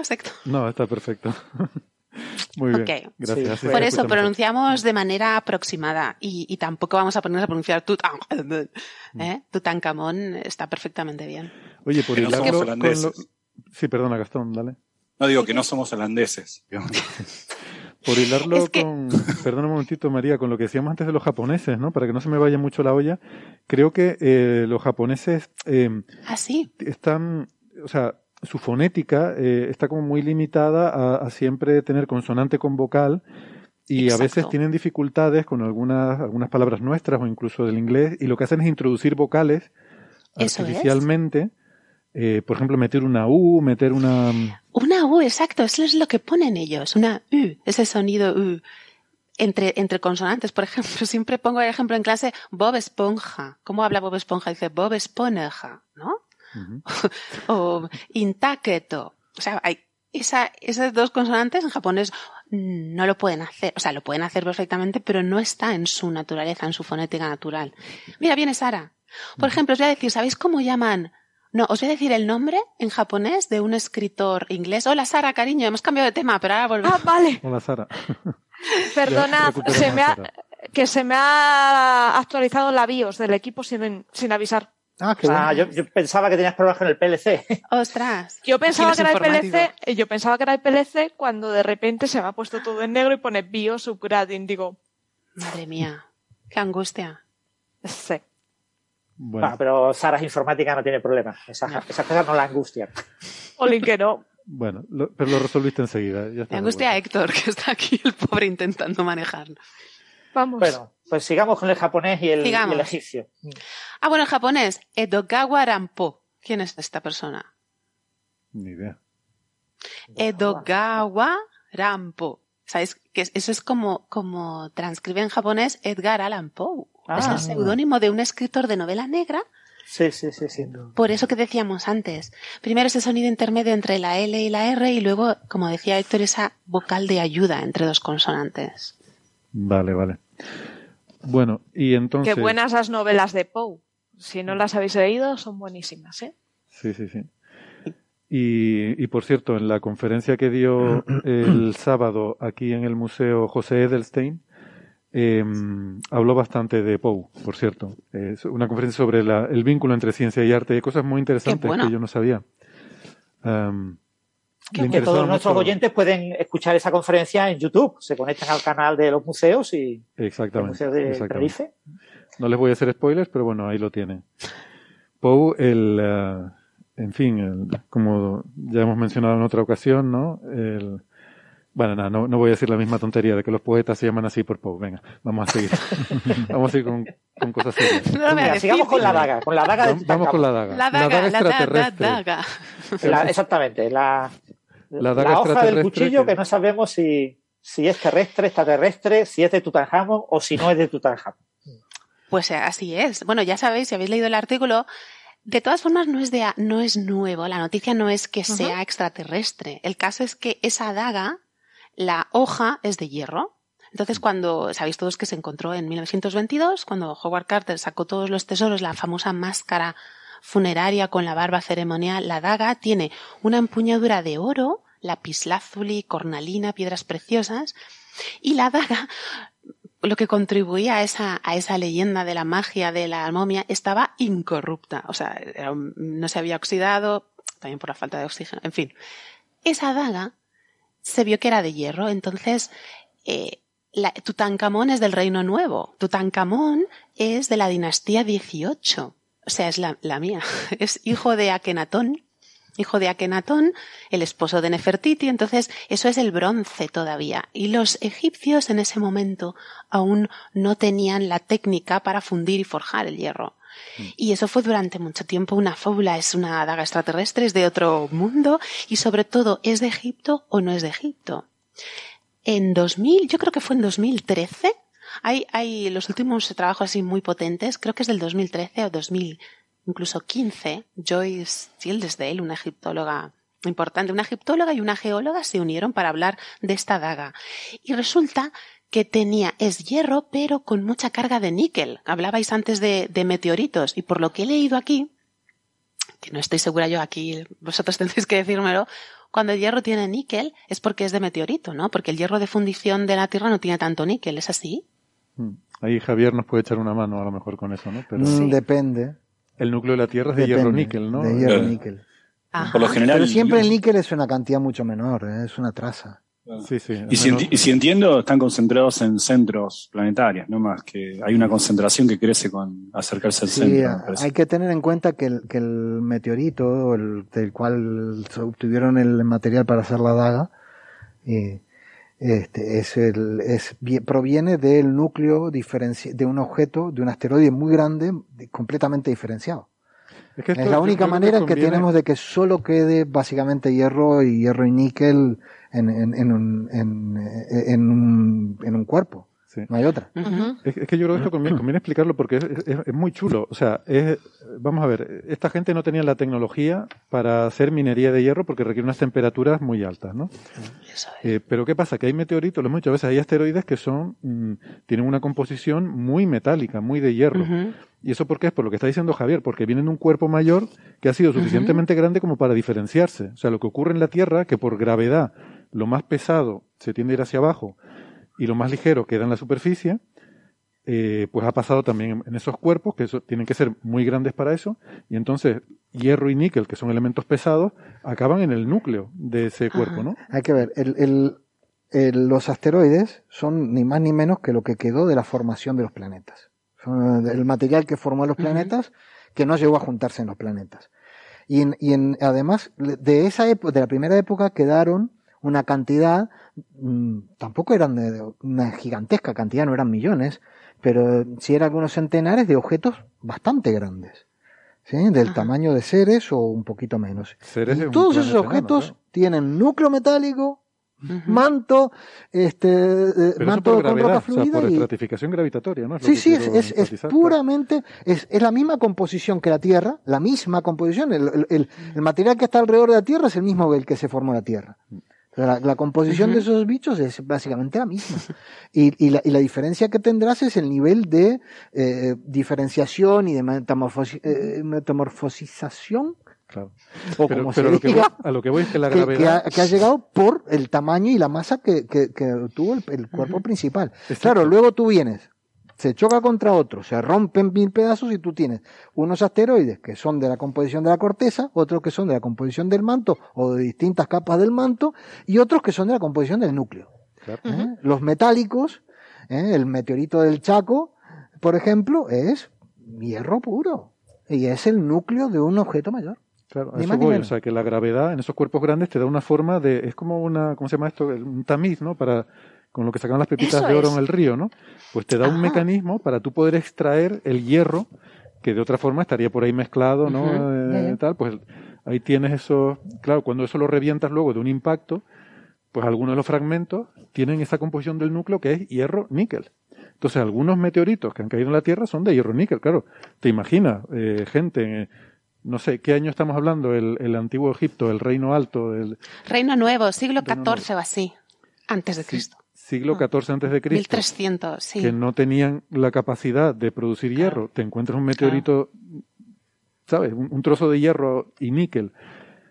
Eh, Pero es más, hay, hay más antiguos. Hay enterramientos en Gerza, Gerza, ahí al norte del Cairo, que eso es del predinástico. O sea, antes de las primeras dinastías. Eso es Nagada III, más o menos.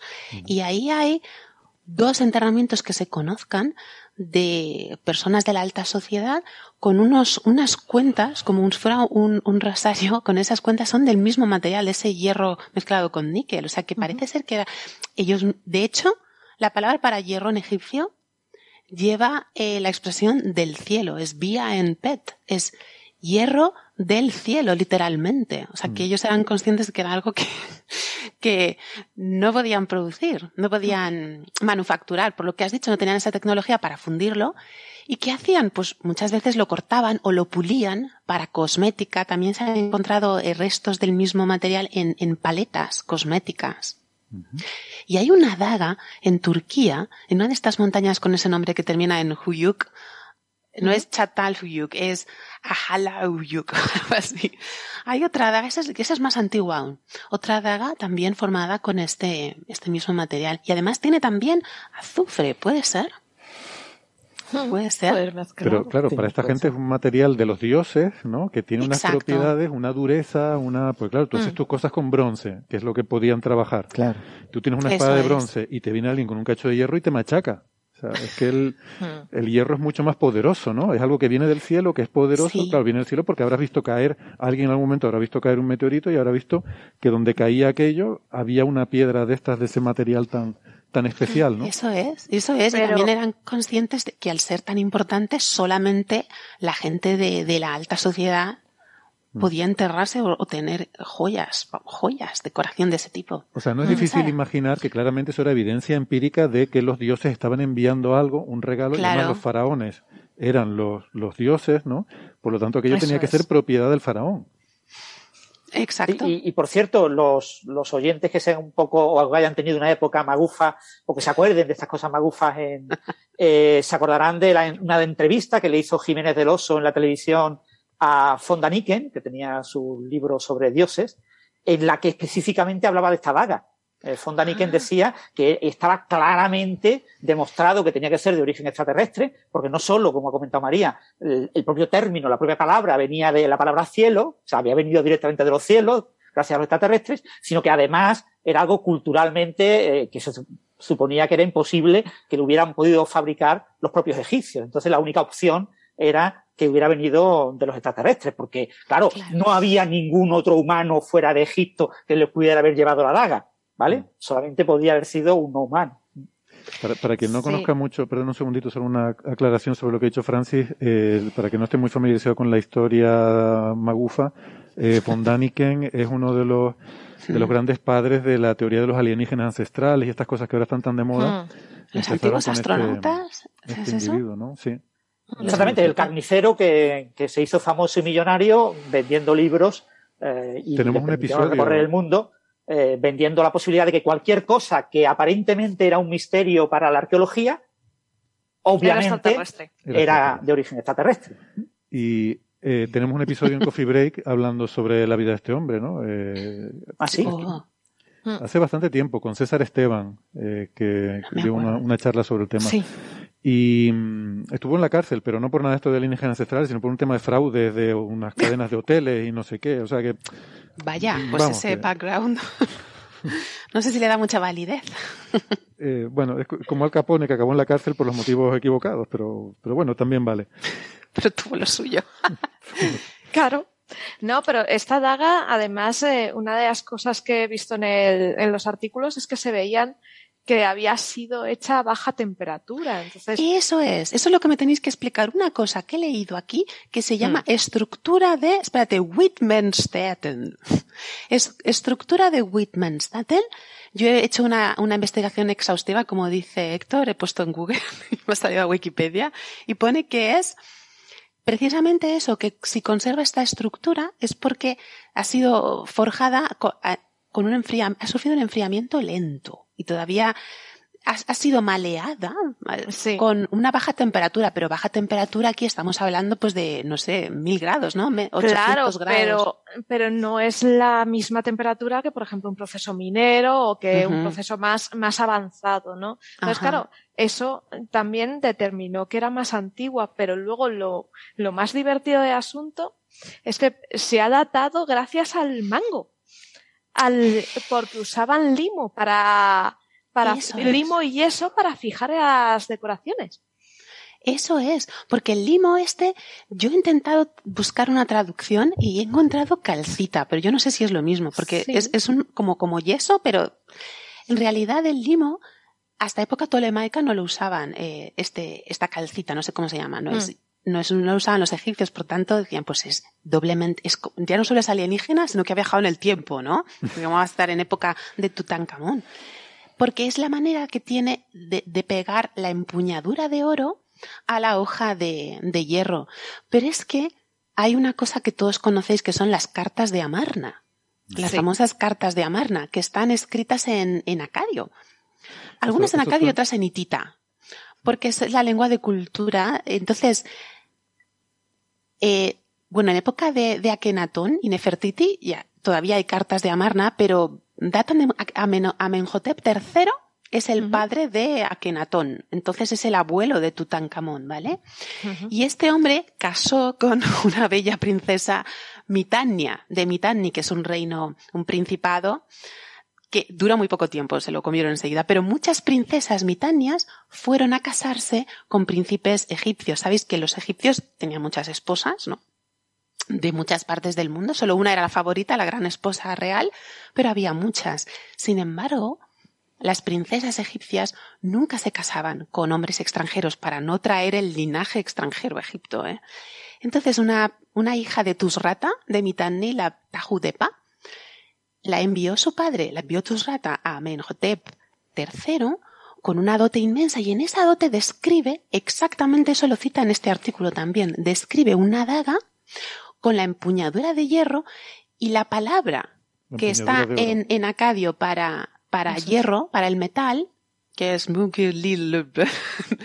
está traducida como hierro, como vía en pet, en, al egipcio, ¿no? O sea que lo que dicen en este artículo probablemente en otras, otros reinos, otros territorios, sí que podían mm, fundir el hierro a esas temperaturas que llamamos inferiores, ¿no? Para luego forjarlo y se lo habrían enviado de un territorio, de un reino fuera de Egipto. O sea, no es extraterrestre, sino que esta otra cultura sí que tenía esa tecnología para fundir y forjar el hierro de esa manera, ¿no? Es que yo creo que una cosa es trabajar el hierro y otra cosa es extraerlo del mineral. Eso, o sea, extraer el mineral es lo que requiere unas temperaturas que ellos no, no tenían esa capacidad. Claro. Pero ese fuego lento. Eh...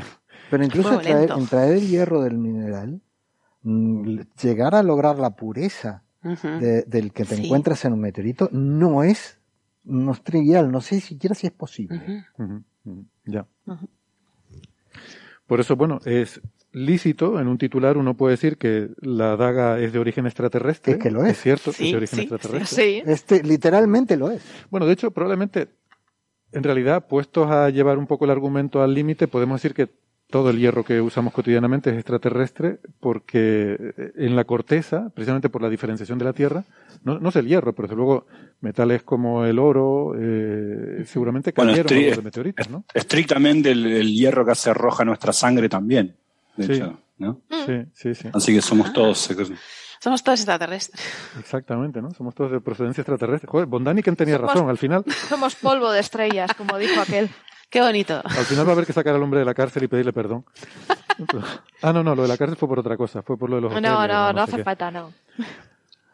Bueno. Y aquí había leído algo otra que yo no entiendo bien estas cosas. Ya dice que tiene bajos nivel, niveles bajos de fósforo y azufre. Y por eso dice que es más maleable y se puede fundir a esa temperatura inferior a mil grados. Pero esto yo lo acabo de descubrir en este artículo, ¿eh? Mm. Ahí yo ni idea de fundición de hierro creo que no tenemos aquí mucha experiencia ninguno, ¿no? No sé, pero mm, sí me, parece muy interesante todo esto. No, sí que debían tener tecnología para trabajar con el hierro, porque también hablamos alguna vez aquí del trono de. Eh, también del trono extraterrestre, ¿no? ¿De quién era? El trono de, hierro. El trono de hierro, ¿no? Sí, sí. sí. ¿Quién era que tenía un trono de hierro, no? Pero no tenías un dragón para fundir el hierro. ¿no? ¿El qué, perdón? No tenías un dragón para tenía un dragón. No, no tenía un dragón, claro. Y luego hay otra palabra aquí, otra palabra que os quería preguntar, octaedrita. Octaedrita, ni idea. Que yo he buscado en Wikipedia. debe ser algún mineral. Sí, pero es que fíjate, dice octaedrita que tiene caras piramidales. Oh, ¿coincidencia? no lo creo. A mí me suena a octaedro por algo. Sí, porque dice que tiene las caras, eh, la parte, los, lo, lo, que formaría la pirámide tiene más largo que la base. No lo sé, ¿eh? lo he mirado en la Wikipedia. Ahí está. Por lo que parece un tipo de meteorito metálico, las octaedritas. Ah. ah. Eso lo explicaría. Y eso explicaría lo que decíamos antes, por qué solo en algunas tumbas oh, muy señaladas había este tipo de ornamentos como ajuar funerario. Claro, debía ser algo muy extraño de conseguir. Claro. Y, también me ha gustado mucho que no paran de repetir en el artículo. Hemos llevado un análisis no destructivo, muy cuidadoso, allí en el Museo del Cairo, porque no sé si sabéis, un desastre, un escándalo que pasó en 2015, creo que fue. Cuenta, cuenta. Que transportaron la, máscara funeraria, la, cara famosa de, Tutankamón con el oro, la barba ceremonial, eh, se, rompió, la rompieron en el transporte y la pegaron con, con los cites. con superglue, ¿no? La pegaron con yeso. Y claro, fue un pequeño escándalo cuando Hawas, nuestro amigo Tufir Hawas, salió diciendo que, que, no, que ya se había restaurado de manera que eso había sido una exageración, pero bueno, ahí está, o sea que... Que se la den a la de Leque Homo, que te la deja niquelada. Oh, niquelada. Ostras, Héctor. Em, sobre esto que dices del análisis no invasivo, está muy bien porque lo hacen con una técnica que se llama fluorescencia de rayos X. ¿Qué es eso? Si quieres, eh, comento un poquito. No, no sé si. A ver, yo tampoco sé mucho del asunto, ¿no? Pero sé que la, técnica en sí, el fundamento físico, está muy chulo y tiene que ver con que eh, tú tienes átomos con muchos electrones, ¿no? Como estos, estos átomos de hierro, de níquel, etcétera. Em, los iluminas con radiación muy energética, como rayos X, y, bueno, eh, típicamente les arrancas electrones, ¿no? Se ioniza el átomo porque eh, un fotón de estos tan energéticos puede, mm, tiene suficiente energía para arrancarle electrones al átomo. No siempre el electrón que le arrancas es el, último de arriba. A veces le arrancas electrones de más adentro, de más abajo en sus capas. O sea, el átomo está recubierto por diferentes capas de, electrones, ¿no? Y, a veces puede ser que el electrón que le arranques es uno de los interiores. Y entonces, claro, cuando pasa eso, se queda un hueco en una capa interior eh, y el, a los átomos no les gusta estar así. Siempre eh, intentan estar en el estado de menor energía. Eh, con un ah. átomo excitado que está en un estado de alta energía tiende a desexcitarse emitiendo, emitiendo radiación, ¿no? Entonces, lo que ocurre es que rápidamente, cuando un átomo se queda así con un hueco dentro, es que lo rellena alguno de los electrones de arriba. Lo que hace es caer a ese hueco que ha dejado libre el electrón que se ha ido debajo, ¿no? No sé, es como si tienes un castillo de cartas, de naipes, y quitas una, y entonces una de las cartas que hay por encima cae y ocupa el hueco que ha dejado la otra, ¿no? En vez de caerse todo el castillo. Y en ese proceso emiten un fotón. Entonces, ah. mm, al final, lo que acaba obteniendo después de tú irradiar estos átomos con rayos X, es que se van a producir una serie de transiciones que tienen que ver con la estructura del átomo. O sea, ahí donde has dejado huecos han caído otros, y entonces te van a producir una serie de emisiones en diferentes longitudes de onda que son características del átomo. Entonces tú iluminando algo y luego haciendo un espectro de la luz que lo iluminas con rayos X y haces un espectro de la luz que produce, vas a ver una serie de, líneas espectrales en unas posiciones que son características de esos átomos, ¿no? que son características de las transiciones de un electrón de un nivel alto a uno bajo que haya quedado libre. Eh, no es que vayas a provocar una en concreto, tú vas a provocar varias de ellas en diferentes átomos. Entonces vas a, vas a obtener un espectro con diferentes líneas en diferentes posiciones y entonces identificando esas posiciones puedes identificar los átomos que tienes ahí en esa, en esa muestra. Y esa es una forma... Eh, solamente arrancas electrones, pero bueno, ya los vuelven a llenar. A lo mejor un no sé, un arqueólogo muy purista dirá que esos no eran los electrones originales, porque tú les has arrancado los originales y ahora se han llenado con otros, ¿no? Pero bueno. Bueno, y tienes un espectro de picos y los picos más pronunciados te indican mayor concentración, porque son, todos los picos son ah. por acumulación de muchos fotones en la misma frecuencia, por lo que puedes también tener una buena estimación de la concentración relativa de los elementos en la muestra. Eso es. Mm, interesante. Pues nada, mucha física y mucha astrofísica en la historia de la daga de Tutankamón. Sí. Tutankamón. Tutankamón. Em, Perfecto. Así lo diría él. bueno, eh, seguimos en Egipto y, un tema quizás un poquito más mundano, pero un poco curioso y que no, no sabíamos, eh, bueno, que, es normal que yo no lo sepa, pero que creo que te ha sorprendido a ti también, María. Sí. Es algo que sin ser noticia, pero que lo, Lo vimos en Twitter porque lo había compartido la cuenta de apuntes de, ¿no? ¿Cómo es? Cuaderno de Cultura Científica, ¿no? Sí, sí, sí, Cuaderno de Cultura Científica. Sí, y que tiene que ver con, con fósiles eh, que se encuentran dentro de los bloques de las pirámides, ¿no? Una cosa curiosa. Sí, de hecho, este, este artículo me lo pasó Héctor por Twitter, pero yo, yo, lo he traído para Sara, porque yo sé que a Sara le va a gustar esto, porque, pero empieza hablando de, de Estrabón, de Estrabón en su obra Geografía, y habla de unas, eh, ¿Quién es ¿Alguien que tenía un estrabismo muy grande? O... eso, eso me recuerda un día que dijiste que Gastón es el físico que más gasta. ¿Spender? E, exactamente. Estrabón no es un Condimento. Estrabo. Sí, sí. María, por favor, dinos. Basta. es un señor, es un señor que escribió una obra sobre geografía y habla de unas lentejas. Sí. Se, le pone, se, le pone, a las lentejas justamente. ¿eh? Sí. es un condimento para las lentejas. Y, y habla de, esta, de estas pequeñas de discos. Habla de unos discos como unas piedras que lo llaman como las monedas, las monedas de las pirámides. Y él cuenta en su fantasía, porque no solamente el magufismo y las fantasías de ahora. Espera, pero no, o sea, porque vi esto de las monedas en las pirámides, pero no son monedas ah. de verdad, son solamente no, no, no, que tienen forma de disco son piedrecitas que con formita de disco de, diversos tamaños. Las hay muy, muy pequeñas de tamaño de una lenteja y un poquito más grandes, mm. como una moneda. Que están en Pero las piedras. sí, están en las piedras. Y Estrabón decía, eso eran las lentejas de cuando los trabajadores de las que estaban construyendo las pirámides comían su almuerzo de lentejas, se les caía y hacía tantísimo calor que se quemaban y se solidificaban al sol. Mm. Pero yo he traído esto para que Sara nos explique qué eran esos discos de piedra, porque tiene una historia muy chula. Pero espera, esto de las lentejas es una fantasía de, este señor. Sí, sí, me temo que sí. Una bella fantasía. No son lentejas. ¿Qué, son? ¿Qué es esto? Foraminíferos. Toma. ¿Qué son los foraminíferos? Son los restos de unos animalitos. Eh, los foraminíferos son unos animales que vivieron hace mucho. Bueno, es que me da la risa. Bueno, pues estos animales, vamos a ver, tenían eh, una, una especie, no quiero decir, lo que quiero decir, de escudo eh, sólido, ¿vale?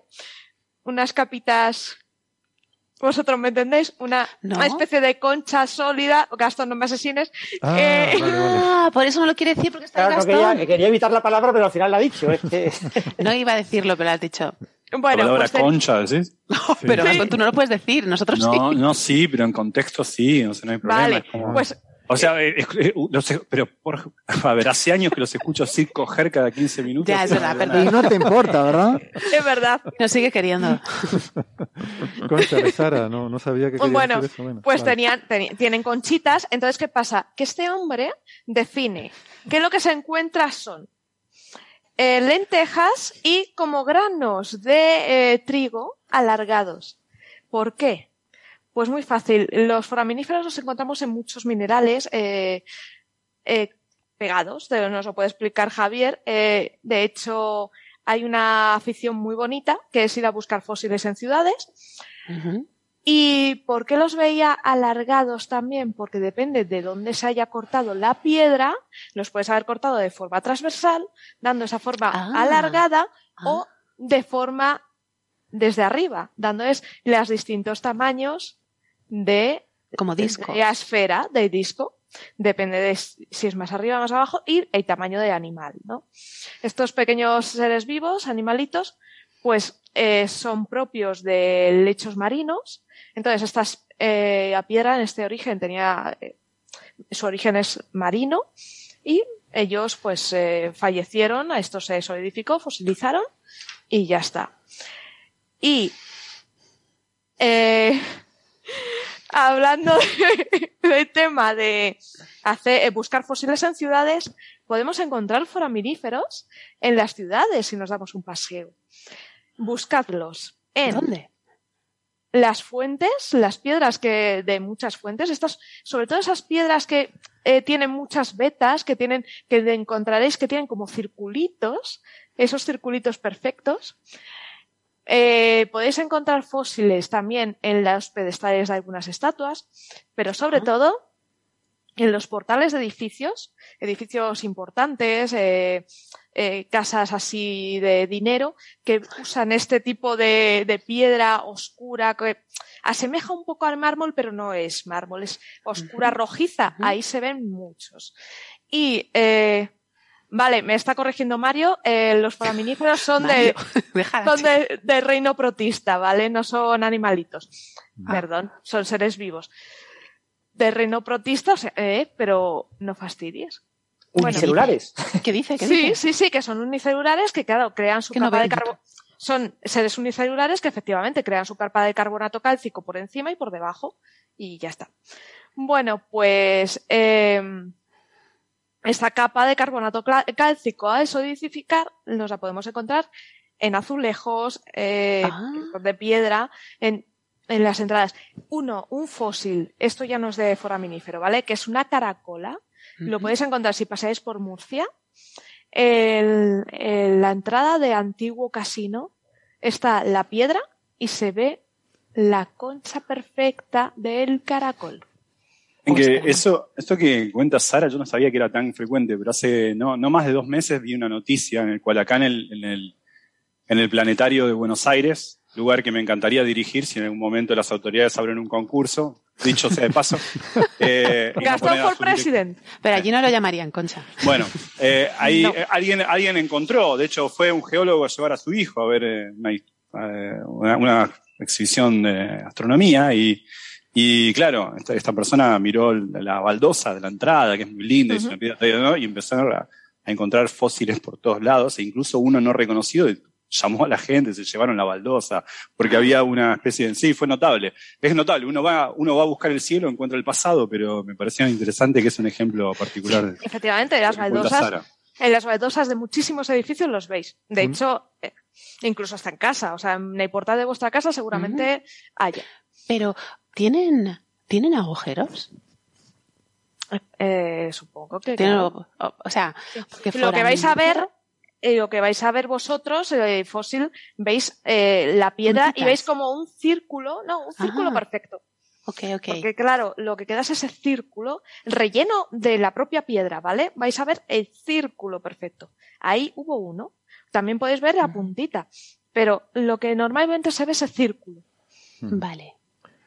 Es que foraminífera a mí me suena a foramen y efero, ¿no? Como llevar agujero del, del latín, pero no sé si tiene que ver o no. Espérate que lo busco, vamos a tirar de... Yo, yo no sé si, eh, a ver, Gastón dejó aquí un par de frases que no sé si las hemos asimilado. ¿Verdad? Lo ¿Verdad? Nos ha dejado unas frases muy intensas. Uno va a buscar el cielo y encuentra el pasado. Encuentra el pasado. Esa, está. Y otra es el, planetario que me gustaría dirigir. No, no sé si eso ha quedado. Ha quedado bien. ahí registrado, pero bueno, yo, yo lo enfatizo. Sí, estoy buscando una baldosa con foraminíferos. Los de los foraminíferos, el nombre viene porque tienen agujeritos mirados en microscopio. Cuando se miran en microscopio, ah, la estructura calcárea ah, externa eh, tiene una estructura como muy reticular y, algunos son ah. de gran belleza desde el punto de vista estético. Hay fotografías muy bonitas. y después, desde el punto de vista de inspiración para temas de óptica y acústica, metamateriales, hay muchos metamateriales inspirados en las estructuras eh, con agujeros que se ven en los. Eso es. Ah, de acuerdo. Tengo una imagen. Eh, eh, a ver si os puedo poner. Ese sufijo ífero no se aplica para. Ah, mira, ahí nos lo pone Sara en el fondo de pantalla. Eso. Esos agujeritos ahí en la. Esos agujeros que veis en cualquier baldosa. Ah, lo pondré en el. Para las oh. personas que nos escuchan en el podcast, lo pondremos en el blog la imagen, ¿vale? Estos son de una calle de Oviedo. O sea, pasando por aquí. de hecho, sí, en el Geología de Madrid, yo creo que de 2020, con la pandemia se hizo una actividad así, pasear por Madrid, como ya se podía pasear. O sea que en Oviedo, en Oviedo, no hace falta ir a buscar el cielo para encontrar que vas Uno va a buscar cigarrillos. sí, sí, o te tropiezas y te lo encuentras. Y como veis, efectivamente, se ven el agujero central, ¿lo veis? Ajá, ajá. Sí, sí, qué interesante, Sara. Entonces, eh, no puedes escapar del pasado. Si eh, se hizo, yo que os digo, el Geología de Madrid se hizo buscando eh, fósiles por la ciudad. O sea que esto, esto puede ser una afición muy divertida para hacer en, en casa con. Pero lo que hace saber, ¿eh? Porque yo a lo mejor encuentro eso y pienso que está sucio. No sé qué son fósiles.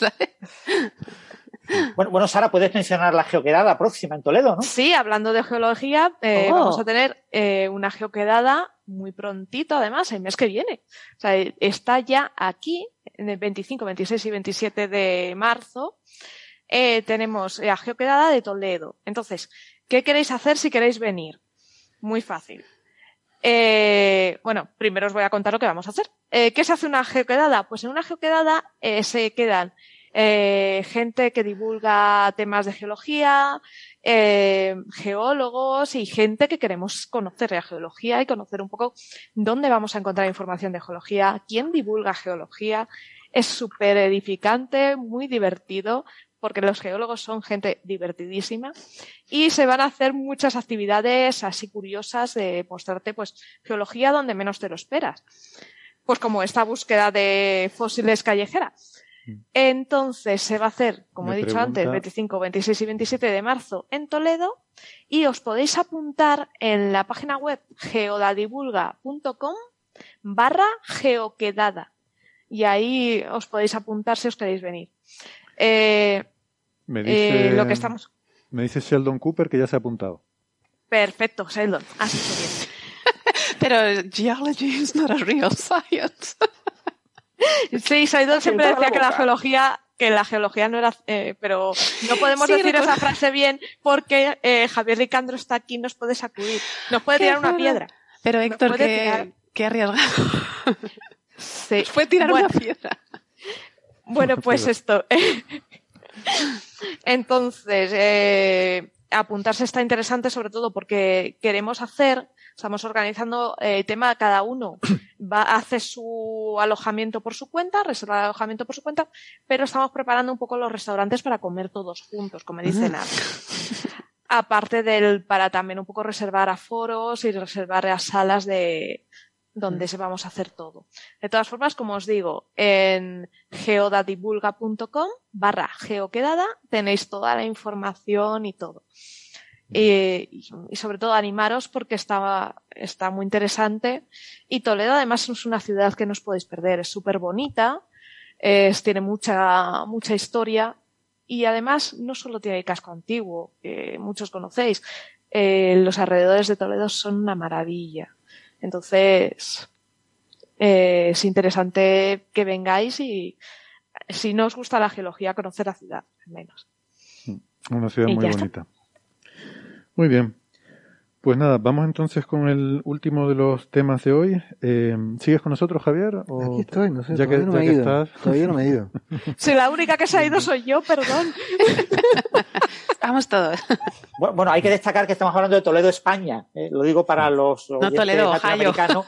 Por ejemplo, hay un Toledo en Argentina, ¿no? En, en la provincia de, de Santa María, por ahí, provincia de Córdoba. Gastón está flipando. Claro. es una ciudad que está más o menos en el centro de la parte de arriba de Argentina. Está muy, muy céntrica en Argentina. Ay, pues yo no conozco ese Toledo argentino. Es pequeñita, muy pequeñita, ¿eh? es muy linda. la provincia de Córdoba. los cordobeses no son argentinos. Seguro que ellos lo, lo entendieron. Casi, casi chilenos son. Yo, ah, yo simpatizo con lo que dijo María, con Toledo Ohio. Eh, ¿Cómo era? Mm, vale, que con esa confusión, con esa confusión de Toledo Ohio mejor no juguemos, que yo estuve buscando un restaurante de ramen, encontré uno y dije, ¡ay, qué bien, qué bien en Toledo! ¡Ay, qué guay! Ohio. Exacto. Eso es de MASH, ¿no? La serie mítica. Eh, sí. Hablando de cosas viejunas. Eh, no, no voy a poner el sonido, pero pero nos damos por aludidos. Yo no la he conocido, no sé, no me suena.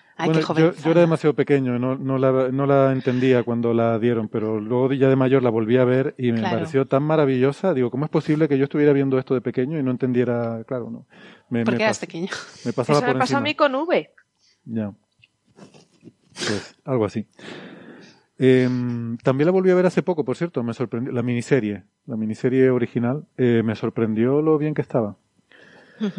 Bueno, em, nada, eh, siguiente tema. El sonido de la R, entiendo, ¿no? Esto lo que llaman la trilled Ay, no me acordaba. R. Yeah. Trilled R es la R, así, ¿no? Exacto, es lo que llamaríamos una vibrante. Vibrante. Pensaba que, vais a hablar de vuestras cosas de astrofísica. sí, lo señor. Voy a, lo voy a volver a hilar con cosas que hemos hablado antes, pero no, no con meteoritos, sino con japoneses. ¿Sabes que una amiga japonesa que yo tenía me decía que ella pensaba, o sea, que se, sorprendió mucho cuando descubrió que todos los hispanohablantes podemos hacer ese sonido, porque ella pensaba cuando oía los mariachis mexicanos, cuando cantaban, y hacen ese famoso sonido que no voy a reproducir, pero todos tenemos en mente cuando cantan los mariachis. Y hacen un mm. sonido así muy agudo, ¿no? Haciendo ¿no? Pues ella pensaba que era una especie de demostración de habilidad, como decir, mira lo que soy capaz de hacer, ¿no? Como cuando oh. una soprano rompe una copa. O, sea, Gastón se está partiendo la risa. Gastón, es que, es que se vea. No me quedó claro. Pero ¿por qué se ve el micrófono, Gastón? Nos estamos perdiendo este momento. es que está, está, rojo de la risa. Ay, qué bueno, qué bueno, bueno. Bueno, a partir de ahora está prohibido tener el micrófono cerrado en Coffee Break, que lo sepa todo el mundo. Porque nos acabamos de perder un momento aquí. Es que míralo, se sigue partiendo. bueno, bueno, bueno. Pues... Me imagino esa situación donde uno ve un mariachi y el, y el japonés enfrente empieza a hacer como artes marciales como para responder a esa. Y el otro canta más y el otro se va. Es como cada uno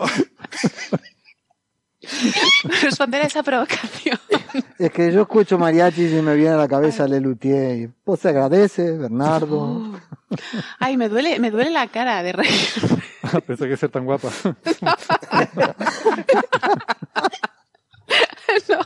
Bueno, centrémonos, centrémonos. Estamos de viaje. Culpa de Gastón ha sido. Culpa de Héctor, que ha sacado el mariachi. Y todo va para hablar de las consonantes róticas, ¿no? Sí, sí, sí. Que, ese sonido, a ver, eh, Héctor, el sonido, no todo el mundo lo puede hacer, hay gente que, le cuesta. No, claro, pero supongo que lleva un cierto entrenamiento, ¿no? Y que, en, no sé, en, nuestra cultura, como nosotros es un fonema que incorporamos en nuestra lengua, pues estamos acostumbrados a hacerlo de pequeño y no es un superpoder ni una habilidad especial de los mariachis, ¿no? Pero entiendo que en otros en otras culturas, eh, pues no, no son capaces de hacer ese sonido, ¿no? No, mira, Poncio Pilato es el de la vida de Brian. El de la vida de Brian. bueno, aquí en Andalucía es todo un superpoder el poder distinguir la E de la Y. Ah, sí. Y la C de la S. Bueno, eso se, está, eso se está perdiendo, ¿no? En español, porque en el español antiguo sí se distinguía el sonido de la L, ¿no? La, sí, a mí, a mí me intentaron obligar de niño a intentar pronunciar de forma diferente, pero eso denota tu, tu, generación que te obligaran a pronunciar. Eso, es, sí, eso ha sonado. Sí, hombre, hoy en día casi no, no, no le hacemos la diferencia, ¿eh? Creo que un poco solo. ¿Sabes quién la hace? La mujer que dobla a Marge Simpson. Ella pronuncia la ella perfecta, pero nosotros no, no la diferenciamos, ¿no? Sí, bueno, las personas del centro de España, de, de, Burgos, etcétera, pronuncian muy bien la diferencia y, eso les ayuda a no cometer errores, porque cuando alguien lo pronuncia mal, ellos lo escriben con Y. y... Es como la B y la V, ¿no? Ojalá las diferenciáramos y así le facilitaríamos la vida a los niños cuando aprendan a escribir. Sí. y cuando eras pequeño no te hacían pronunciar.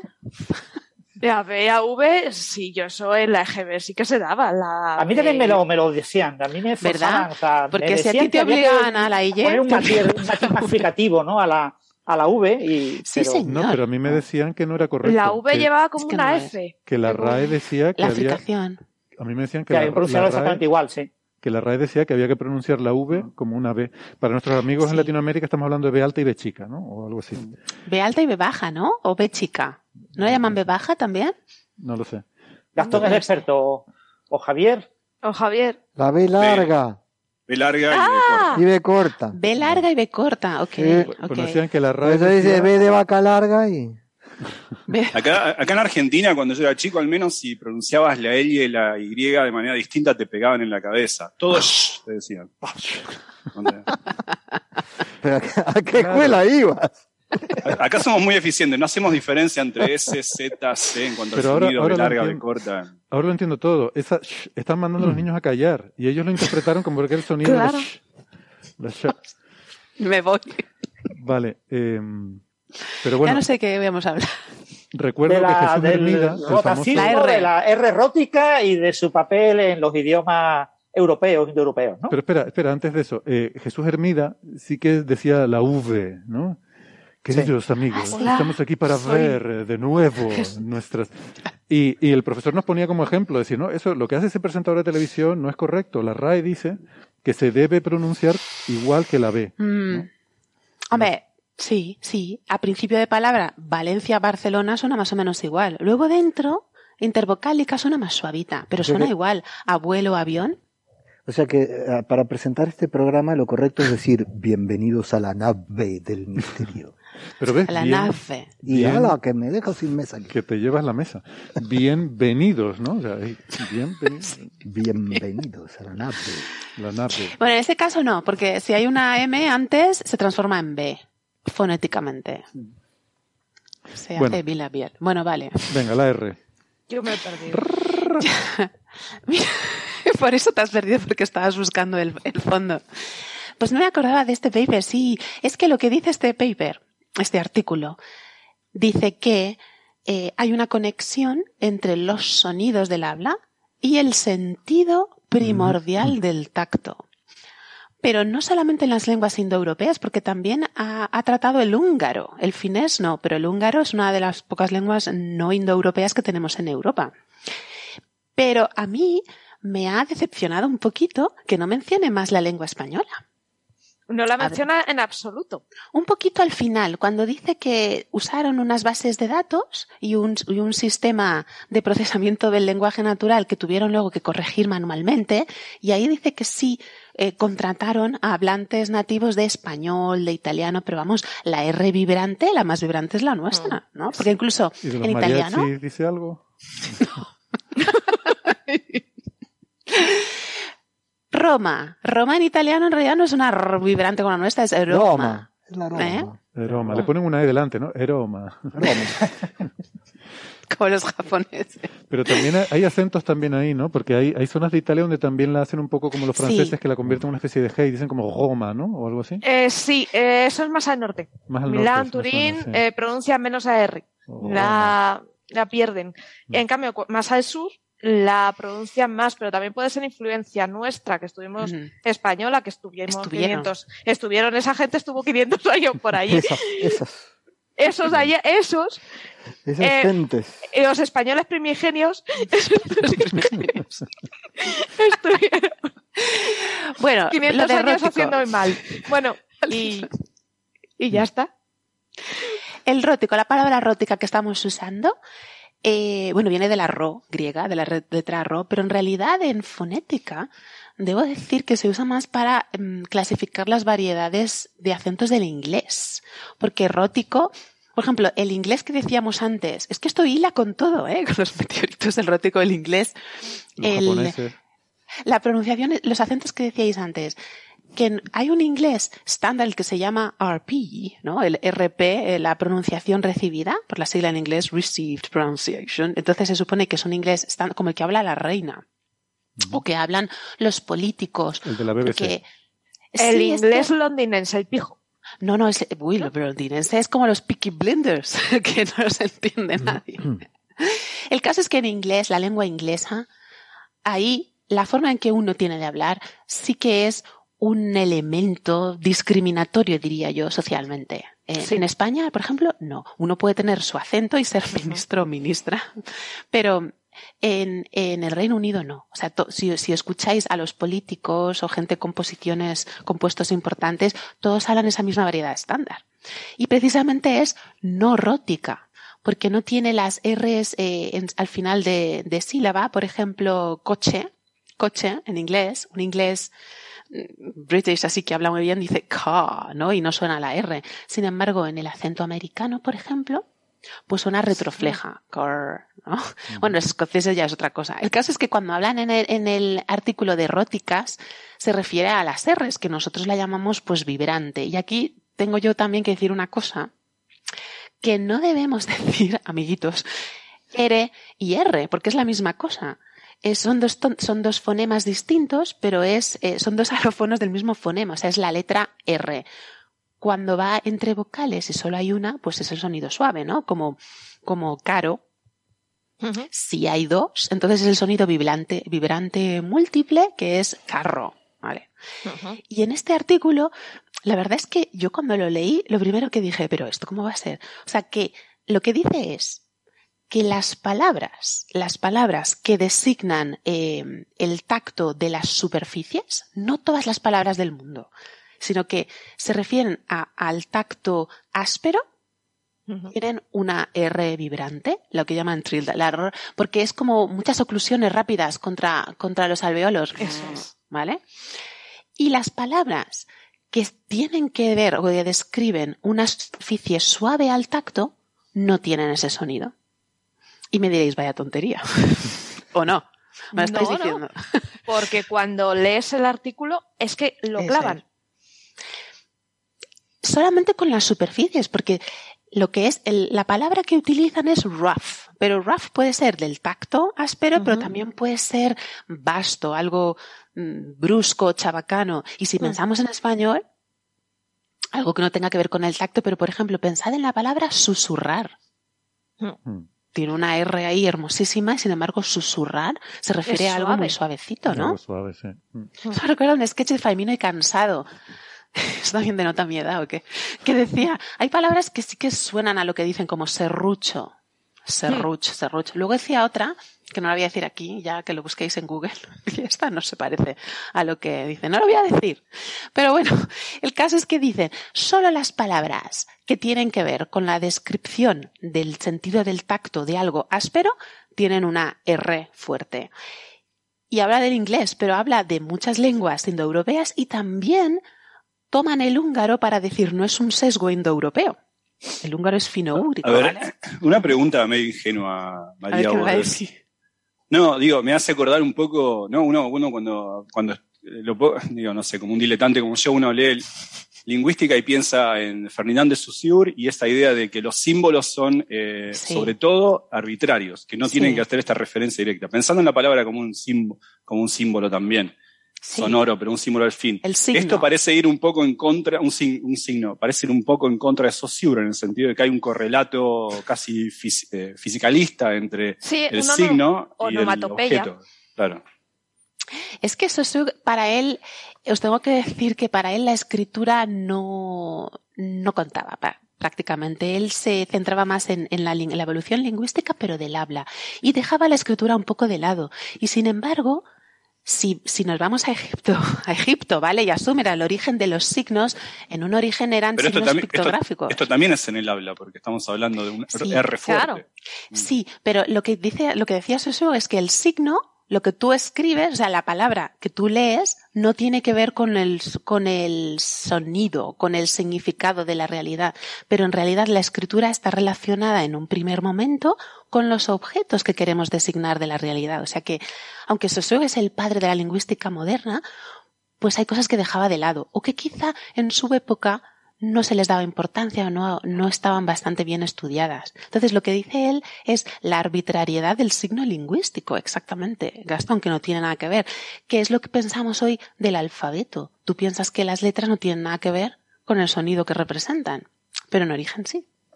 Entonces, lo que, lo que dice él, basándose en Saussure, dice lo contrario, de que no tiene nada que ver lo que hablamos con la realidad. Este artículo quiere demostrar que sí que tiene que ver el sonido, el sonido que nosotros emitimos y que asociamos con un significado, pero solamente cuando habla del tacto. Que según dice el artículo, antropológicamente, yo esto no lo sé, lo he leído aquí, es uno de los eh, sentidos evolutivamente más antiguos. O sea, lo primero que, que desarrollamos. No lo sé, eso, ¿eh? Eso lo pone ahí.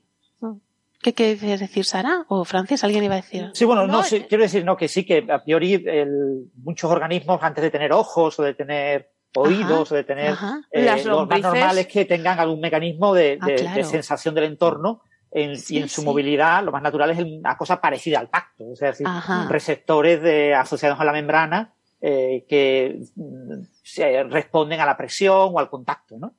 Algunos tipos de gusanos, si una ameba quiere moverse para mm, comerse, a, no sé, lo que comen las amebas, pero eh, a una particulita o lo que sea, o quiere tocar el entorno, eh, lo normal es que lo haga con la superficie y, entonces si a eso le llamamos tacto, pues, el tacto es una cosa como muy mm, evolutivamente es muy arcaica.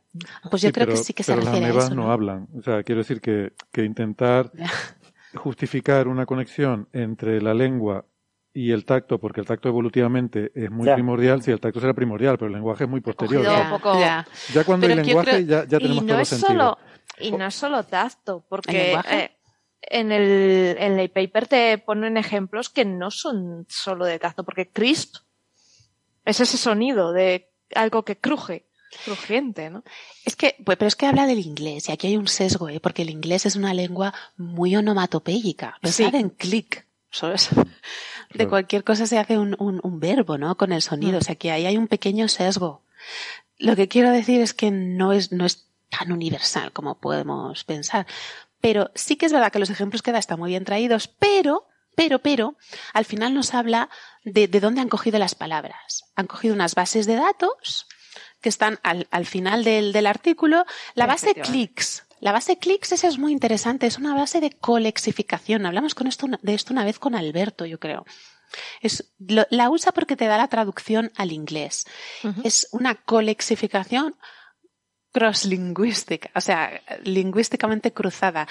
Se refiere a las palabras que son homónimas o polisémicas, que eso es un, gran problema dentro de la lingüística, pero ya no solamente las que tienen un significado, si son dos palabras distintas que tienen un significado o una que tiene dos, sino que son homógrafas, por ejemplo, pollo, como decíamos antes, la Y, la Y y la Y, la Y, la Y, ¿no?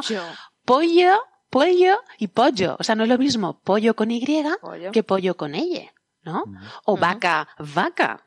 Como veis, está todo perfectamente hilado. Parece mm. que lo tengamos preparado así. Al ver los ojitos redondos de Gastón, al ver pollo y pollo, pues pollo con ella, eh, eh, macho del ave. a mí me gustan los pollo con, eh, con Y donde te sientas. Aquí en España, en las casitas ah, de pueblo tienen pollo, tienen una, una, piedra en la entrada, una piedra o estructura de cemento. sí, como un, saliente, como un saliente en la pared. Donde lo mismo que apoyar. Donde las abuelas se sientan a cotillear. No, los se comen. En la cocina, el pollo de la cocina es el granito que tiene en la cocina, se llama pollo. También. O sea, pues todo está relacionado con la comida, de una forma u otra. bueno, te puedes sentar y no comer. claro, te sientas en el pollo. Y esto se mueve cada vez que mueve los brazos, es tremendo. Madre mía, qué fuerte estás. Las piedras, que lleva piedras en el bolsillo. y tanto, ¿no? Es que esto resbala solo. Es que esas sillas son peligrosas, ¿eh? Más de una vez ha habido un accidente ahí, ¿eh? Sí. No, es la mesa en este caso, pero bueno. Ok. Pues esa base de datos y luego otra que se llama, atención, se llama Chirila. Chirila.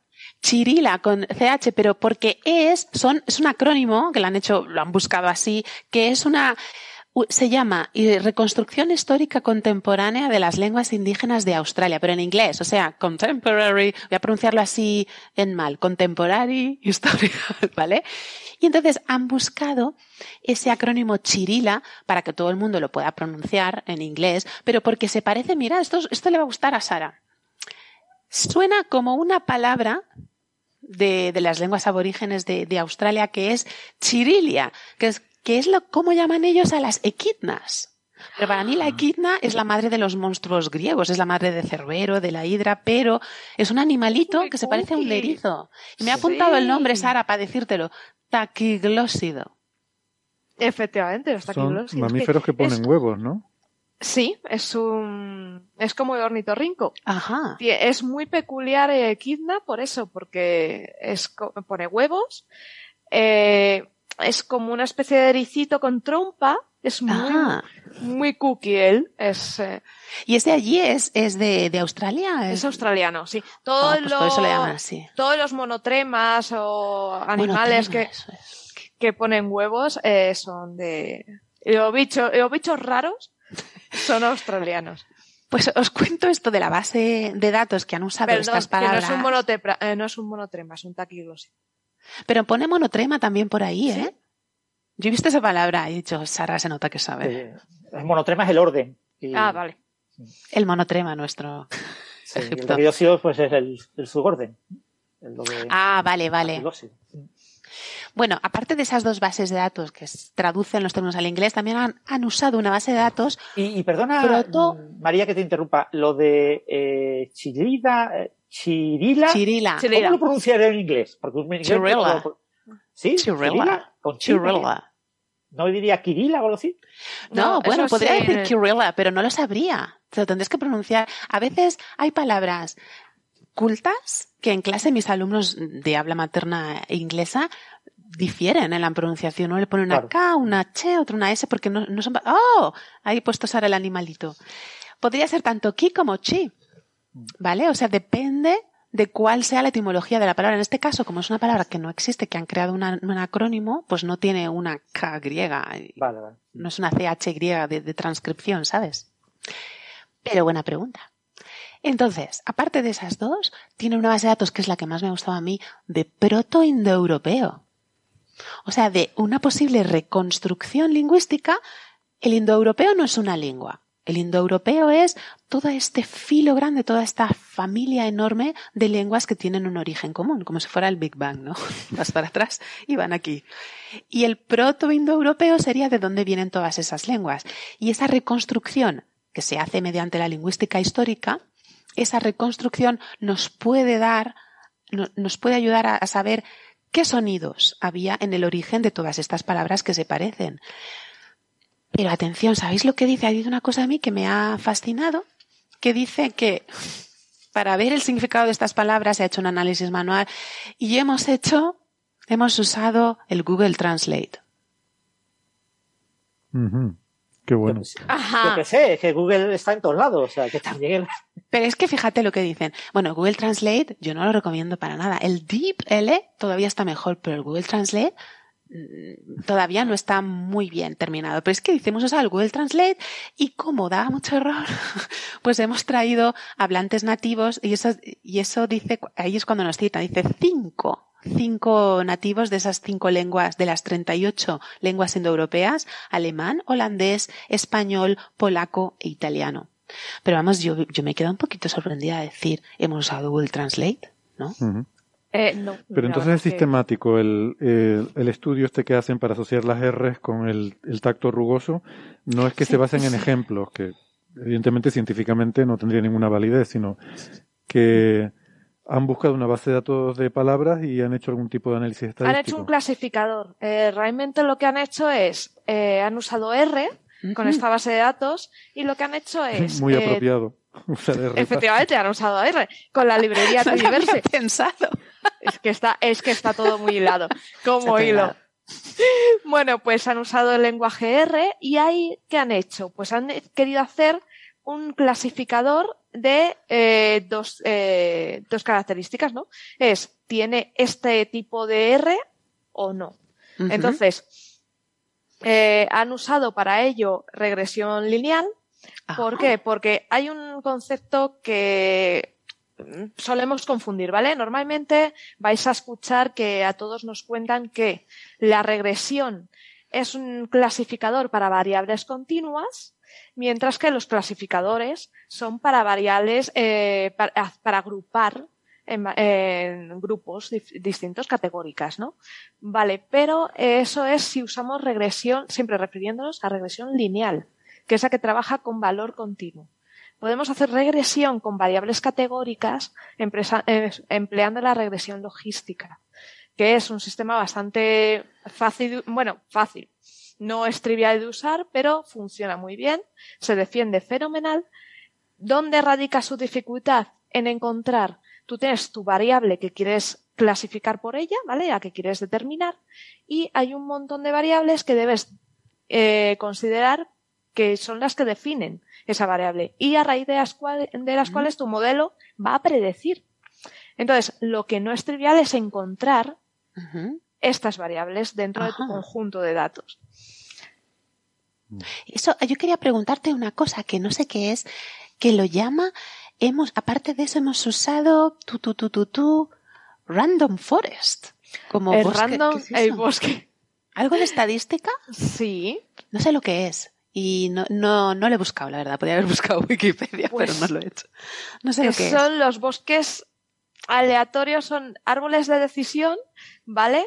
pero que a los que le metes como entrada no sé si me estaré equivocando, que yo los he visto, aún no los he visto bien. Yo he dado Además que nosotros los... Tú, eh, metemos como entrada vectores aleatorios para que sean capaces de clasificar. O sea, que no tienen, digamos que no tienen la, no le das una entrada consolidada, sino que vas dando valores al azar para que lo aprenda. por hecho eso, no sé si me estoy equivocando, Francis, porque yo... No lo sé, ¿eh? Aquí pone un método estadístico con grupos de datos pequeños, cuando, mira, cuando hay muchas variables colineales, no sé lo que es esto, ¿eh? Anda, ¿se ha ido alguien? ¿Quién claro, variables que, colineales es que hay dependencia. Que sí, que hay dependencia pues entonces lo que dices, ¿no? Mm. Sí. Eso es. La cosa es que sí que han sacado conclusiones que, realmente existen estas palabras tanto en lenguas indoeuropeas como no indoeuropeas que tienen esta R fuerte vibrante para una superficie. Pero vamos a ver, pensad en español. Si yo digo áspero, no tengo la R fuerte, pero puedo decir otra palabra. ¿Se os ocurre alguna palabra para decir cuando tocas algo y como la lengua de los gatos. Rípido. Exacto. Mira, rígido. Bueno, rígido es más. No, no, no, rípido, rípido. Pero eso es más del gusto, ¿no? eso es más canario. Rugoso. Rugoso, rugoso. y rasposo. Rasposo. Rasposo. O sea que el, resultado que dan realmente sí que se cumple. Sí que todas las lenguas tienen. Ahora habría que comparar si realmente hay otro, otro sentido que usa el mismo sonido para que sea esto realmente claro, evaluable. Por eso te preguntaba si era basado en ejemplos o si había algún estudio sistemático, porque ejemplos te puedo encontrar de lo que quieras. Claro. solamente se centran en la, en la, la superficie, en lo que define la superficie, pero claro, puede haber otro grupo de otros datasets que tengan el mismo sonido para describir otras cosas. Otras cosas. Yo, creo que hay más trabajo que hacer ahí y, y es algo no bueno, y hay que recordar eso, que se ha publicado en la Scientific Reports, que no se ha publicado en una revista de lingüística o lingüística computacional. Y, y, entonces, esto es una revista generalista. No sé si la han enviado a otra revista y se la han rechazado y ha acabado aquí o han ido directamente aquí, pero no es una buena revista para un artículo de lingüística. Hombre, si en una, revista de lingüística, si leo que han usado Google Translate, es que lo tiro directamente según claro. llega. Sí, no, no, no. Hombre, coge hablantes nativos, hace un algoritmo, un, PNL, ¿no? Coge uno profesional de Claro. A, mí me han, a mí eso sí me han conquistado con la regresión, que soy muy fan de ella. Eso es muy interesante, eso quería yo que me lo explicaras. Y, hasta aquí, ¿no? Muy bien, pues venga, vamos a ver. Pues muy bien. Aquí comienza señales, señales, señales de los oyentes, de los oyentes, de los oyentes. Vamos con señales de los oyentes. Les recuerdo que pueden, en el, si nos están siguiendo en el directo, en el chat pueden poner el hashtag oyentes y así nos es más fácil localizar las preguntas. Y mira, veo que por ejemplo ya tenemos alguna. Cristina Hernández, eh, María, la palabra amén, así sea, de oraciones judías y cristianas, ¿podría tener influencia cultural de una transcripción fonética de amón? Amén, amón. Wow, esa es una pregunta muy difícil de contestar. Además, para poder, para, hombre, eh, el hebreo es una lengua semítica y es una familia que está hermana, por así decirlo, de la familia egipcia, está al mismo nivel. La familia egipcia tiene solo al egipcio y al copto, que tú sabes que es la, la no es otra lengua, es el último estadio de la lengua egipcia, porque un día me cantaste una cosa en copto. No, yo no canté nada. ¿no? Pero, pero pusiste. un vídeo. de la canción de cumpleaños feliz en copto, sí. Al mismo nivel, la familia semítica, que es donde está el árabe y el hebreo, que sea un préstamo, yo no lo sé. Y necesitaría un corpus, necesitaría más datos y ver más textos y dónde se encuentra por primera vez documentado y qué relación tiene en los escritos. O sea, que es una cosa que yo no te puedo contestar ni, ni puedo imaginar sin tener datos y un, y un corpus. Pero es muy interesante, pues sobre todo lo dirá por la raíz consonántica, ¿verdad? Porque tiene el mismo sistema de escritura Jab, que solo anota las consonantes. Entonces tú lo vocalizas, el usuario de esa lengua la vocaliza. Claro que si las vocales no son fiables y le quitas las vocales, pues mm. parece que vienen, y además, bueno, como tiene Pero no son fiables para nosotros, para ellos sí. Por ejemplo, una persona de lengua madre árabe, cuando te, dice una E, a veces suena una I. A, a, mis oídos, yo como lengua madre español, cuando lo escucha esta persona, a veces creo que la E es una I y a veces que la I es una E y viceversa, pero para él es un sonido distinto del que yo oigo. Y, eso es, y eso precisamente es un método de lo que hablábamos antes de cómo hemos podido vocalizar el egipcio. viendo cómo vocalizaban esas palabras otras lenguas que sí que nos han llegado a nuestros, a nuestros días. Entonces, las vocales para mí son fundamentales, para ellos no, pero porque ellos saben qué poner, qué sonido hay ahí.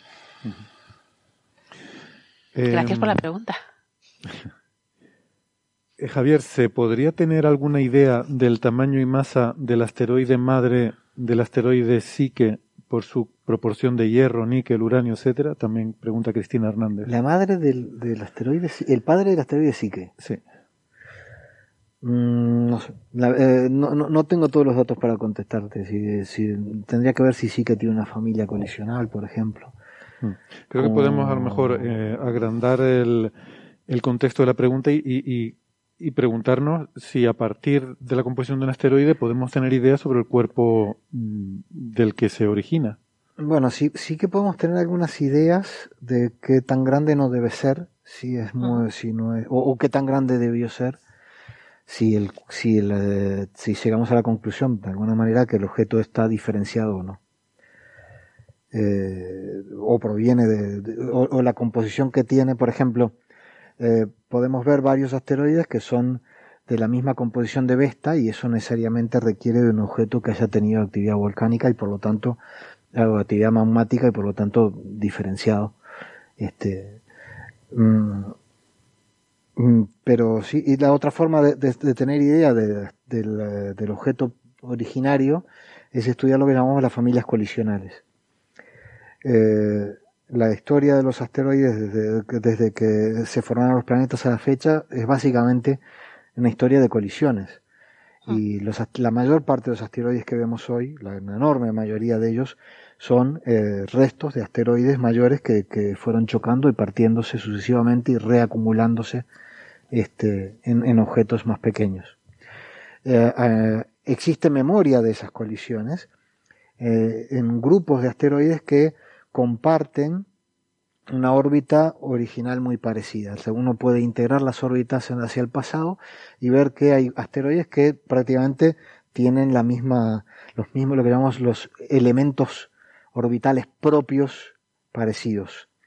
Y eso los coloca dentro de un grupo y, normalmente cuando estudiamos la composición de esos bichos nos damos cuenta que son muy parecidos.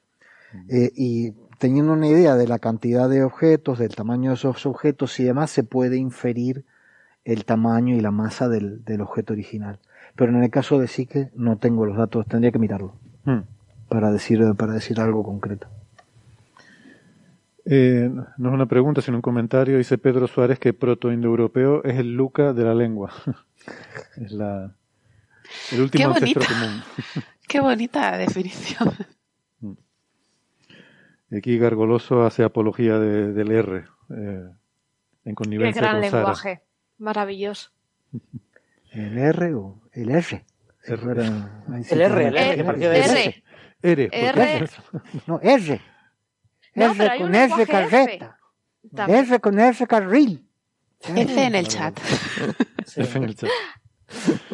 Hay un lenguaje F, que es el que hizo Microsoft, F Sharp, que hizo Microsoft para eh, imitar el Fortran. Sabéis que tiene JSharp, que imita el Java, pues F era el Fortran.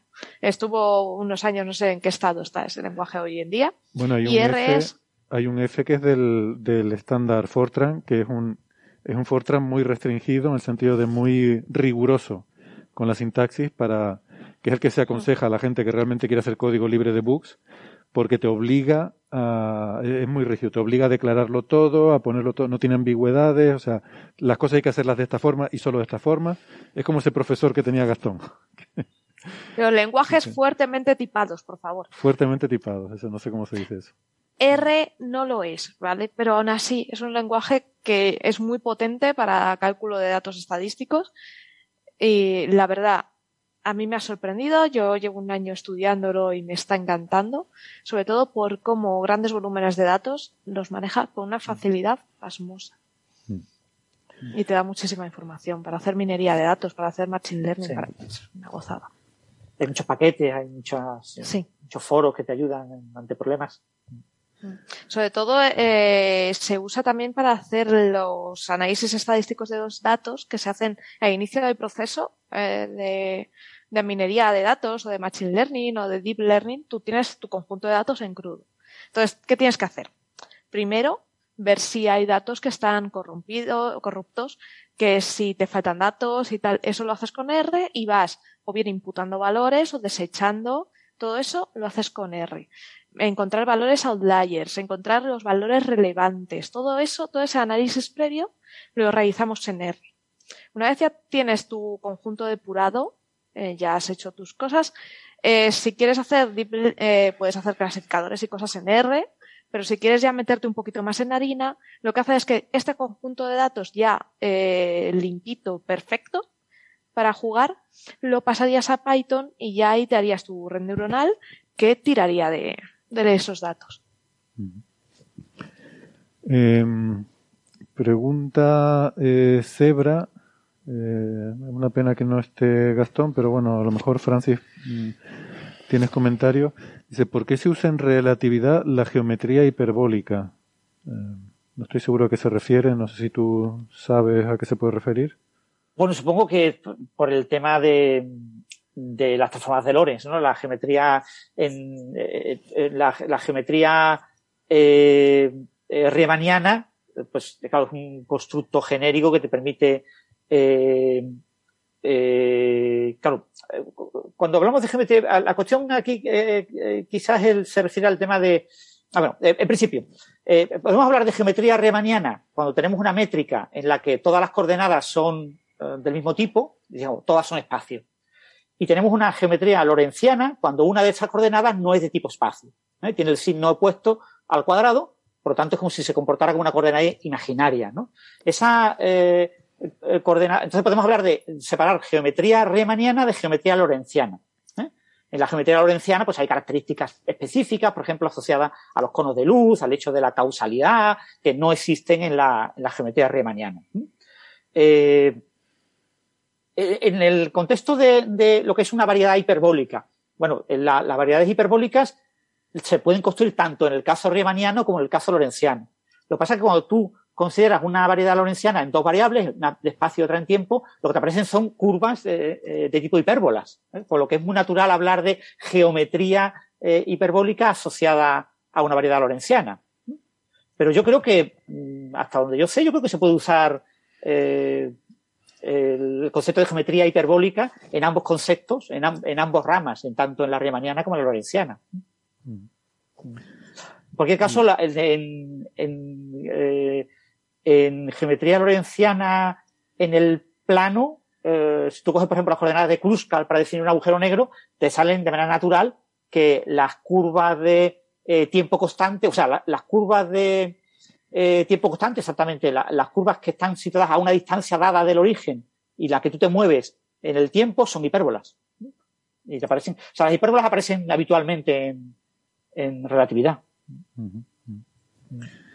Y pregunta Sergio Llorente, por ir terminando, si quieren podemos cerrar con esta, si el calor, energía de los volcanes es primordial o es por descomposición radiactiva si quieren comentar algo. El, interior de la Tierra eh, está, caliente, ¿sí? Claro, la, la Tierra, ¿no? El, mm. el, eh, el por qué el interior de la Tierra está caliente, obviamente por formación, cuando se formó se fue calentando, pues se van mm. agregando cosas y se fue se, eh, acumulando. de fuera hacia adentro. Pero también hay radioactividad, también hay calor interno de la Tierra asociado a la radioactividad, el hecho de que hay elementos, porque los elementos radioactivos son los más pesados, por lo tanto, mm. son los que acaban, como decíamos antes del, del hierro y del níquel, eh, acaban en el centro del planeta, ¿no? Mm. Entonces yo ahora no sabría, no recuerdo, tendría que ser un geofísico el que lo dijera, eh, qué proporción del calor interno de la Tierra es debido a radioactividad y cuál es debido a origen primordial. Yo creo recordar que eso está calculado y, que eso está calculado seguro. La principal fuente es la desintegración de uranio y torio, eh, el mayor contribuyente al, calor interno del planeta. Pero también hay una contribución de que efectivamente se, estaba caliente originariamente, también supongo mucho por los impactos de, de, la formación del sistema solar, y poco a poco se va enfriando, pero se enfría desde fuera hacia adentro, ¿no? Pero, mm. bueno, planetas como Marte, que es más pequeño, ya se ha enfriado prácticamente en gran parte en su interior. Y creo recordar haber visto eso. Lo que no sé es cuánto de asentado está ese resultado, si es algo ya aceptado por todo el mundo. O sea, recuerdo haber leído un estudio según el cual la desintegración de uranio y torio es el mayor contribuyente al calor interno del planeta. Pero ese calor interno pues pasa al manto y del manto pasa a la superficie a través de la corteza en los volcanes y es lo que nos llega. Sí, se, propaga evidentemente y contribuye también en parte a la temperatura, supongo, de la corteza de la superficie de la Tierra, ¿no? Yo recuerdo hay, hay, hay, eh, calor eh, de la formación, que es la, mayor parte, pero también hay calentamiento por, por materiales radiactivos y que están contribuyendo a calentar el interior. Sí, sí. Muy bien. Yo, no pues recuerdo los porcentajes. Yo sé que los he leído alguna vez, pero no los recuerdo. Y tampoco sé, como dice Héctor, si son muy firmes o no, o si eh, lo que he leído es una noticia sobre un artículo y lo mismo no está consensuado por toda la comunidad. Eso tendría que repasar. Pues nada, lo dicho, que entonces con esto terminamos por hoy. A ver si podemos plantearnos, a ver si podemos repasar eso y ver si la semana que viene podemos dar una respuesta más, más eh, concluyente y por lo menos ver si esto que hemos dicho es algo bien asentado o es simplemente algunas propuestas que hay. Y, y con esto, en fin, carnaval mediante, nos vemos la semana que viene. Pues no, no sabemos lo que va a pasar entre el tema de Rusia y. y, que estemos vivos. Efectivamente, que estemos vivos. Y, si no grabamos con el casco como Gila. Invitamos aquí a. Bueno, no, lo voy a dejar. No, además en nuestro grupo tenemos un par de compañeros ucranianos, ¿no? Sí. Eh, Hoy Lena estaba. Sí. Yo hablé con Andrí, un compañero de, nuestro grupo de Solar. Tenemos, fíjate, tenemos un grupo que tampoco es tan grande y tenemos dos, dos investigadores ucranianos, ¿no? En nuestro grupo. No, en España hay mucha población ucraniana y, rusa. O sea, mm. eh, por lo menos aquí en la costa, eh, yo conozco bastantes ucranianos y rusos. Quiero decir, mm. conozco más de otros países, pero que, que, no es una cosa que yo tengo que ponerme a pensar a ver quién es ruso, quién es, sino que mm. tengo gente que, con la que he hablado esta semana pasada que son rusos y que son ucranianos y, yo tengo en una clase, había dado una clase de Erasmus, tengo rusos y ucranianos en la misma clase y estaban muy desazonados todos, ha sido un día. Hombre, claro, es que es una cosa absolutamente. es que no lo deberían estar solo ellos, ¿eh? Sí, sí. No, no, no, deberíamos estar todos. Porque, jolín, una guerra en Europa es un sinsentido hoy en día. Pero en el siglo XXI no, y por razones puramente internas y de cuestiones puramente políticas de no, no, tú tienes un, señor que se cree el nuevo zar del imperio ruso y que lo está, está actuando como tal. Sí bueno y él, si, tiene sus problemas internos y si uno mira con un poquito de cuidado porque a veces nos olvidamos de la historia verá los paralelismos entre lo que está pasando y lo que pasó en Europa en el, entre el 34 y el 39 desgracia no sé, yo lo dije hace un par de semanas, creo, que el, himno ruso es precioso, pero es que te pones a escucharlo y te vienes arriba. Y claro, este hombre que lo está escuchando continuamente, pues, eso tiene, eso hay que hacer alguna tesis en psicología y psiquiatría sobre el efecto de. Cabalga osos. o sea, yo ya con eso. Bueno, venga, hasta la semana que viene, amigos. Gracias. Venga, hasta la semana Adiós, gracias. Javier, un abrazo. Chao, chao. Adiós.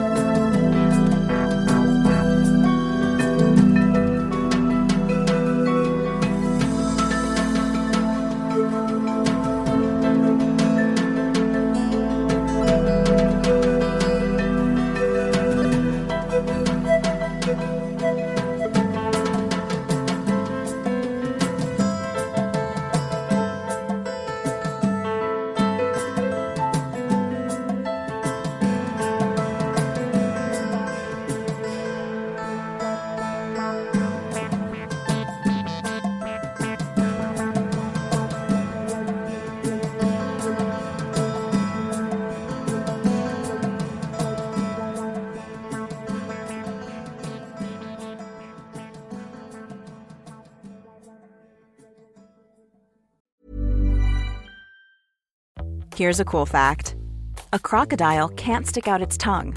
Another cool fact you can get short term health insurance for a month or just under a year in some states. United Healthcare short term insurance plans are designed for people who are between jobs, coming off their parents' plan, or turning a side hustle into a full time gig. Underwritten by Golden Rule Insurance Company, they offer flexible, budget friendly coverage with access to a nationwide network of doctors and hospitals. Get more cool facts about United Healthcare short term plans at uh1.com.